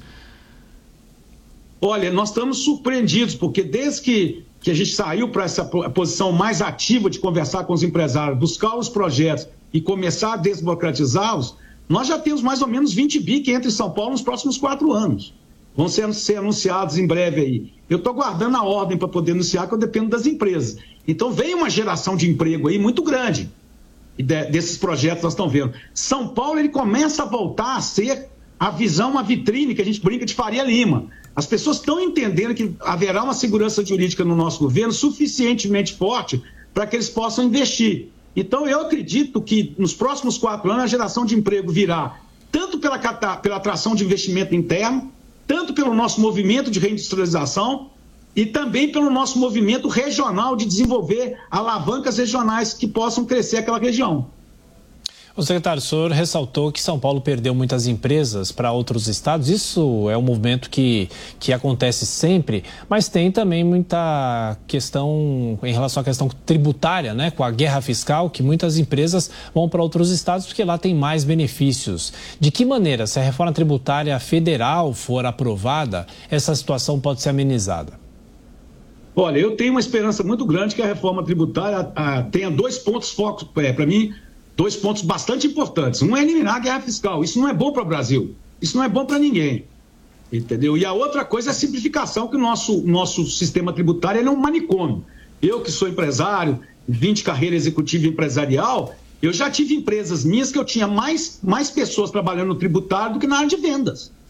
Então, assim, eu tenho uma expectativa muito grande que saia essa liderança e São Paulo tem que liderar a reforma tributária, é uma das coisas que nós estamos conversando. Nós somos 36% do PIB, então é necessário que a gente tenha um papel de destaque junto com os deputados federais nossos, junto com os senadores, é, junto com os empresários, para que a gente possa ter uma liderança. Mas é fundamental retirar essa guerra fiscal. Agora, a guerra fiscal a gente precisa olhar para um, outro ângulo também. São Paulo andou alguns anos privilegiando muito aumento de arrecadação. Nós estamos revendo isso agora tem feito um, tra um trabalho muito bem feito pelo, pelo, pelo secretário da Fazenda, Samuel Kinoshita, aonde nós estamos revisando os benefícios dessa guerra fiscal, onde colocar mais ou menos força e a própria eh, substituição tributária. Então tem um grupo de trabalho aí analisando friamente aonde nós vamos entrar na disputa e aonde não vale a pena entrar na disputa, porque seria uma perda muito grande, já que a gente vai manter a responsabilidade fiscal do nosso governo. Secretário de Desenvolvimento Econômico do Estado de São Paulo, Jorge Lima. Secretário, obrigado pela entrevista, bom trabalho, a gente segue em contato. Um grande abraço, Tiago, a Adriana, mais um abraço ao Roberto Mota aí e para Amanda. Fala com o Roberto Mota que eu vou colocar aqui atrás meu J Lima, eu gostei do R Mota dele. Combinado, falamos sim. Bom dia para vocês. Boa semana. Agora voltamos a Brasília. A Justiça autoriza a quebra do sigilo telefônico de presos acusados de matar 10 familiares na chacina do Distrito Federal. Bruno Pinheiro, da Capital Federal, com essa decisão, o que, que a Justiça espera? Quais são as informações que podem ajudar na sequência do esclarecimento desses crimes, hein, Bruno? Olha, Tiago, a ideia é ainda entender essa ligação, o roteiro de um filme de terror, na verdade, esse planejamento entre os criminosos que se tornaram réus na última semana, a denúncia que foi aceita. Então, os aparelhos celulares que foram apreendidos serão enviados para realmente realizar todo o procedimento, analisar as conversas, as mensagens, inclusive, e as ligações, como foi essa combinação como eles articularam essa ação criminosa na tentativa de eliminar a linha de herdeiros. São foram um pouco mais de nove pessoas, são dez pessoas que foram assassinadas na mesma família e a ideia era ficar com a venda de um imóvel de 2 milhões de reais. Em um novo depoimento, o homem chegou a confessar que enfrentou dificuldades na hora de assassinar Elisa Mar, a cabeleireira. Ele ordenou que ela sentasse no banco ali do motorista quando ela foi assassinada e de repente houve até uma certa movimentação. Ela estava muito agitada, ou seja, o homem chega a contar com riqueza de detalhes como isso aconteceu. Então agora aguardar um novo laudo agora a partir do momento dessa análise dos aparelhos celulares, a gente vai acompanhar a resposta da Polícia Civil que vai investigar também essas conversas e as ligações nas últimas horas enquanto a ação criminosa estava acontecendo. Tiago. Bom, Bruno, e só para passar para nossa audiência, a expectativa de eventos aí em Brasília hoje, apesar de ser segunda-feira, com a, no caso aqui de São Paulo, né, a ministra Simone Tebet participa de outros eventos. E aí em Brasília, quais são as informações, Bruno? Olha, Tiago, se o nosso repórter cinematográfico conseguir dar um giro levemente para a gente ver aqui no Palácio do Planalto, então, essa movimentação de vários é, convidados do atual presidente Luiz Inácio Lula da Silva estão chegando neste momento. Um evento que vai reunir, inclusive, o ministro da Fazenda, Fernando Haddad. É uma espécie de um credenciamento. Aqui é a espécie de um raio-x. E aqui à minha direita já dá acesso a esse elevador que é um salão de eventos aqui do Palácio do Planalto. Eu havia informado que antes desse evento, Haddad estará em um evento no diretório da, Regenda, da, da, da Legenda que completa aniversário esta semana e às 11 horas da manhã esse evento acontece aqui no Palácio do Planalto, a assinatura de alguns atos, enfim, um evento muito importante a esses convidados. Então, só para a gente entender, o evento é às 11, mas por motivo de segurança e toda essa recepção uma hora antes já começa essa movimentação. O evento completo a gente acompanha logo mais aqui na Jovem Pan News, viu, Tiago? É isso, Bruno Pinheiro de Brasília. Até mais tarde, bom trabalho para você. E as últimas informações em relação ao terremoto na Turquia e na Síria. São, pelo menos na contabilidade geral, agora 37 mil mortos. O número, infelizmente, pode subir porque já são sete dias do terremoto e as chances cada vez menores de se encontrar pessoas com vida. A gente vê, inclusive, pessoas do salvamento, outras pessoas que são voluntárias para esse trabalho em meio a esses escombros. Situação muito difícil. A gente nota a presença, inclusive, de pessoas com, com material para conseguir quebrar o, o, as estruturas né, que impedem novas buscas. A Jovem Pan vai continuar acompanhando hum, ao longo da programação outras informações. 9h59 agora. Repita. 9h59. Termina aqui essa edição do Jornal da Manhã. Ouvinte, espectador, mais uma vez, obrigado pela sua audiência. Continue conosco. Todo o conteúdo está disponível para você no Panflix. Até amanhã, Adriana. Tiago Berrage, valeu por hoje. Boa segunda-feira, boa semana para todos nós. Até amanhã, a partir das 6 da manhã. A opinião dos nossos comentaristas não reflete necessariamente a opinião do Grupo Jovem Pan de Comunicação. Realização Jovem Pan News. Jovem Pan News. Jovem Pan. A Jovem Pan está com você em todos os lugares e em todos os momentos. De manhã, informação e opinião na medida para começar o dia do jeito certo. Bom dia, ouvinte da Jovem Pan. A partir de agora, manchetes do Jornal da Manhã. Realização Jovem Pan News. Jovem Pan News. Jovem Pan. A Jovem Pan está com você em todos os lugares e em todos os momentos. De manhã, informação e opinião na medida para começar o dia do jeito certo. Bom dia, ouvinte da Jovem Pan. A partir de agora, manchetes do Jornal da Manhã. No começo da tarde, a equipe de esportes da Jovem Pan entra em campo com você. Olá, estamos juntos mais uma vez para mais uma edição do nosso Esporte. Para analisar os lances polêmicos e discutir à vontade. Não é porque o mundo aplaude que o cara tem razão em tudo, Flávio. Ao longo do dia, nossos repórteres não deixam escapar nada. O ministro da Educação é contra. Os principais assuntos. A notícia de última hora. A gasolina vai voltar a subir. E aquilo que mexe com a sua rotina. As fortes chuvas que atingiram vários. Tudo passa pelo microfone da Jovem Pan. Viu só? A Jovem Pan está com você o tempo todo, em som e imagem. Acesse jovempan.com.br. Baixe o aplicativo da Pan e se inscreva nos nossos canais no YouTube. Futebol na Jovem Pan. Um show de informação e opinião. Aqui, a mais vibrante transmissão com a palavra de quem faz o jogo e a emoção da bola rolando. Entre em campo na sintonia do melhor time de esportes do rádio brasileiro.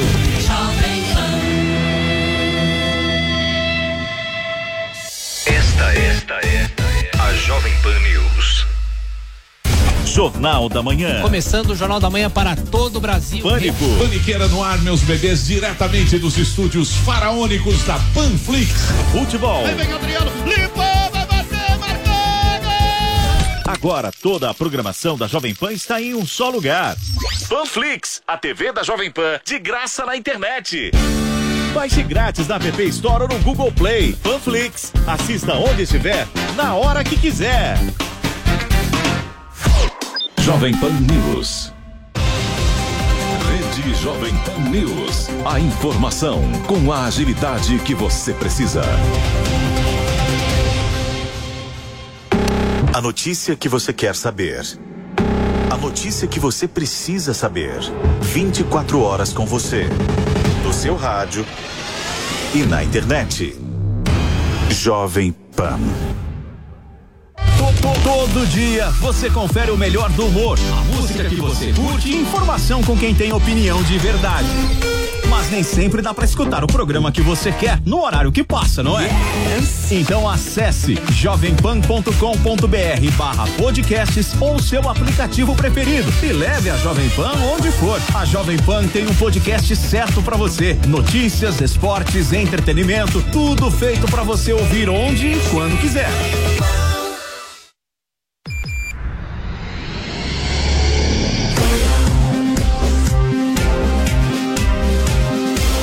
Esta é a Jovem Pan News. A rede da informação.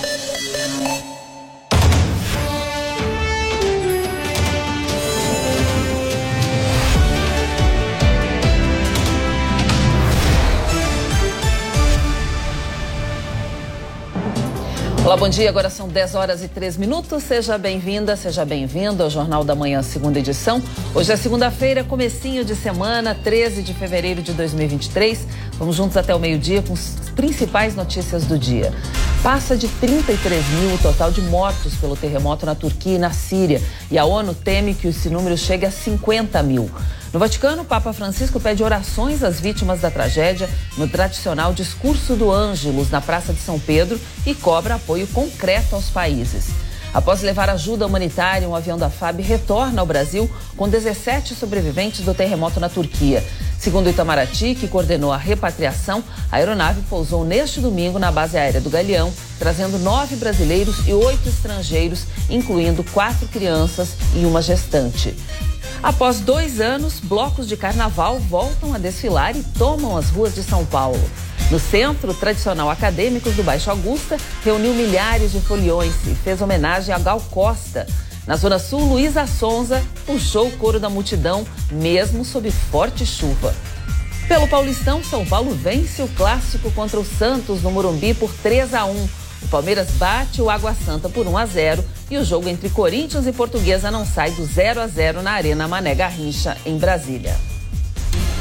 Integrantes da. Bom, neste domingo, aí, 17 pessoas que estavam na Turquia chegaram à base aérea do Galeão, no Rio de Janeiro. O repórter Rodrigo Viga tem mais detalhes. 17 pessoas afetadas diretamente pelo fortíssimo terremoto da última semana na Turquia. e na Síria chegaram na madrugada deste domingo em um avião da FAB aqui no Rio de Janeiro, no aeroporto internacional eh, do Galeão. Elas foram eh, resgatadas eh, pela Força Aérea Brasileira após esse terremoto que deixou milhares e milhares de vítimas fatais e parciais. A bordo, brasileiros e também estrangeiros. Nove brasileiros, três sírios, dois turcos, dois colombianos e um egípcio. O avião da FAB deixou Ankara, na Turquia, na tarde do último sábado e chegou aqui ao Rio de Janeiro na madrugada deste domingo. As pessoas que conseguiram embarcar nesse voo da FAB fazem parte de um grupo considerado mais vulnerável: mulheres, crianças, idosos e pessoas doentes. São pessoas que também tiveram contato com a embaixada brasileira lá na Turquia. Uma outra eventual oportunidade para repatriar brasileiros e estrangeiros afetados direto ou indiretamente, por esse gravíssimo terremoto na Turquia deve acontecer ainda nesse mês de fevereiro. É que um outro voo da FAB, da Força Aérea Brasileira, seguirá eh, para a Turquia daqui a duas semanas. O objetivo inicial é trazer de volta bombeiros militares de várias cidades e estados brasileiros que foram enviados para lá para atuar no resgate de vítimas e também de corpos junto com cães eh, farejadores. A Embaixada Brasileira na Turquia tem trabalhado intensamente, incessantemente, para dar suporte e amparo a brasileiros afetados, direto ou indiretamente, por esse gravíssimo terremoto que atingiu Turquia e Síria na última semana.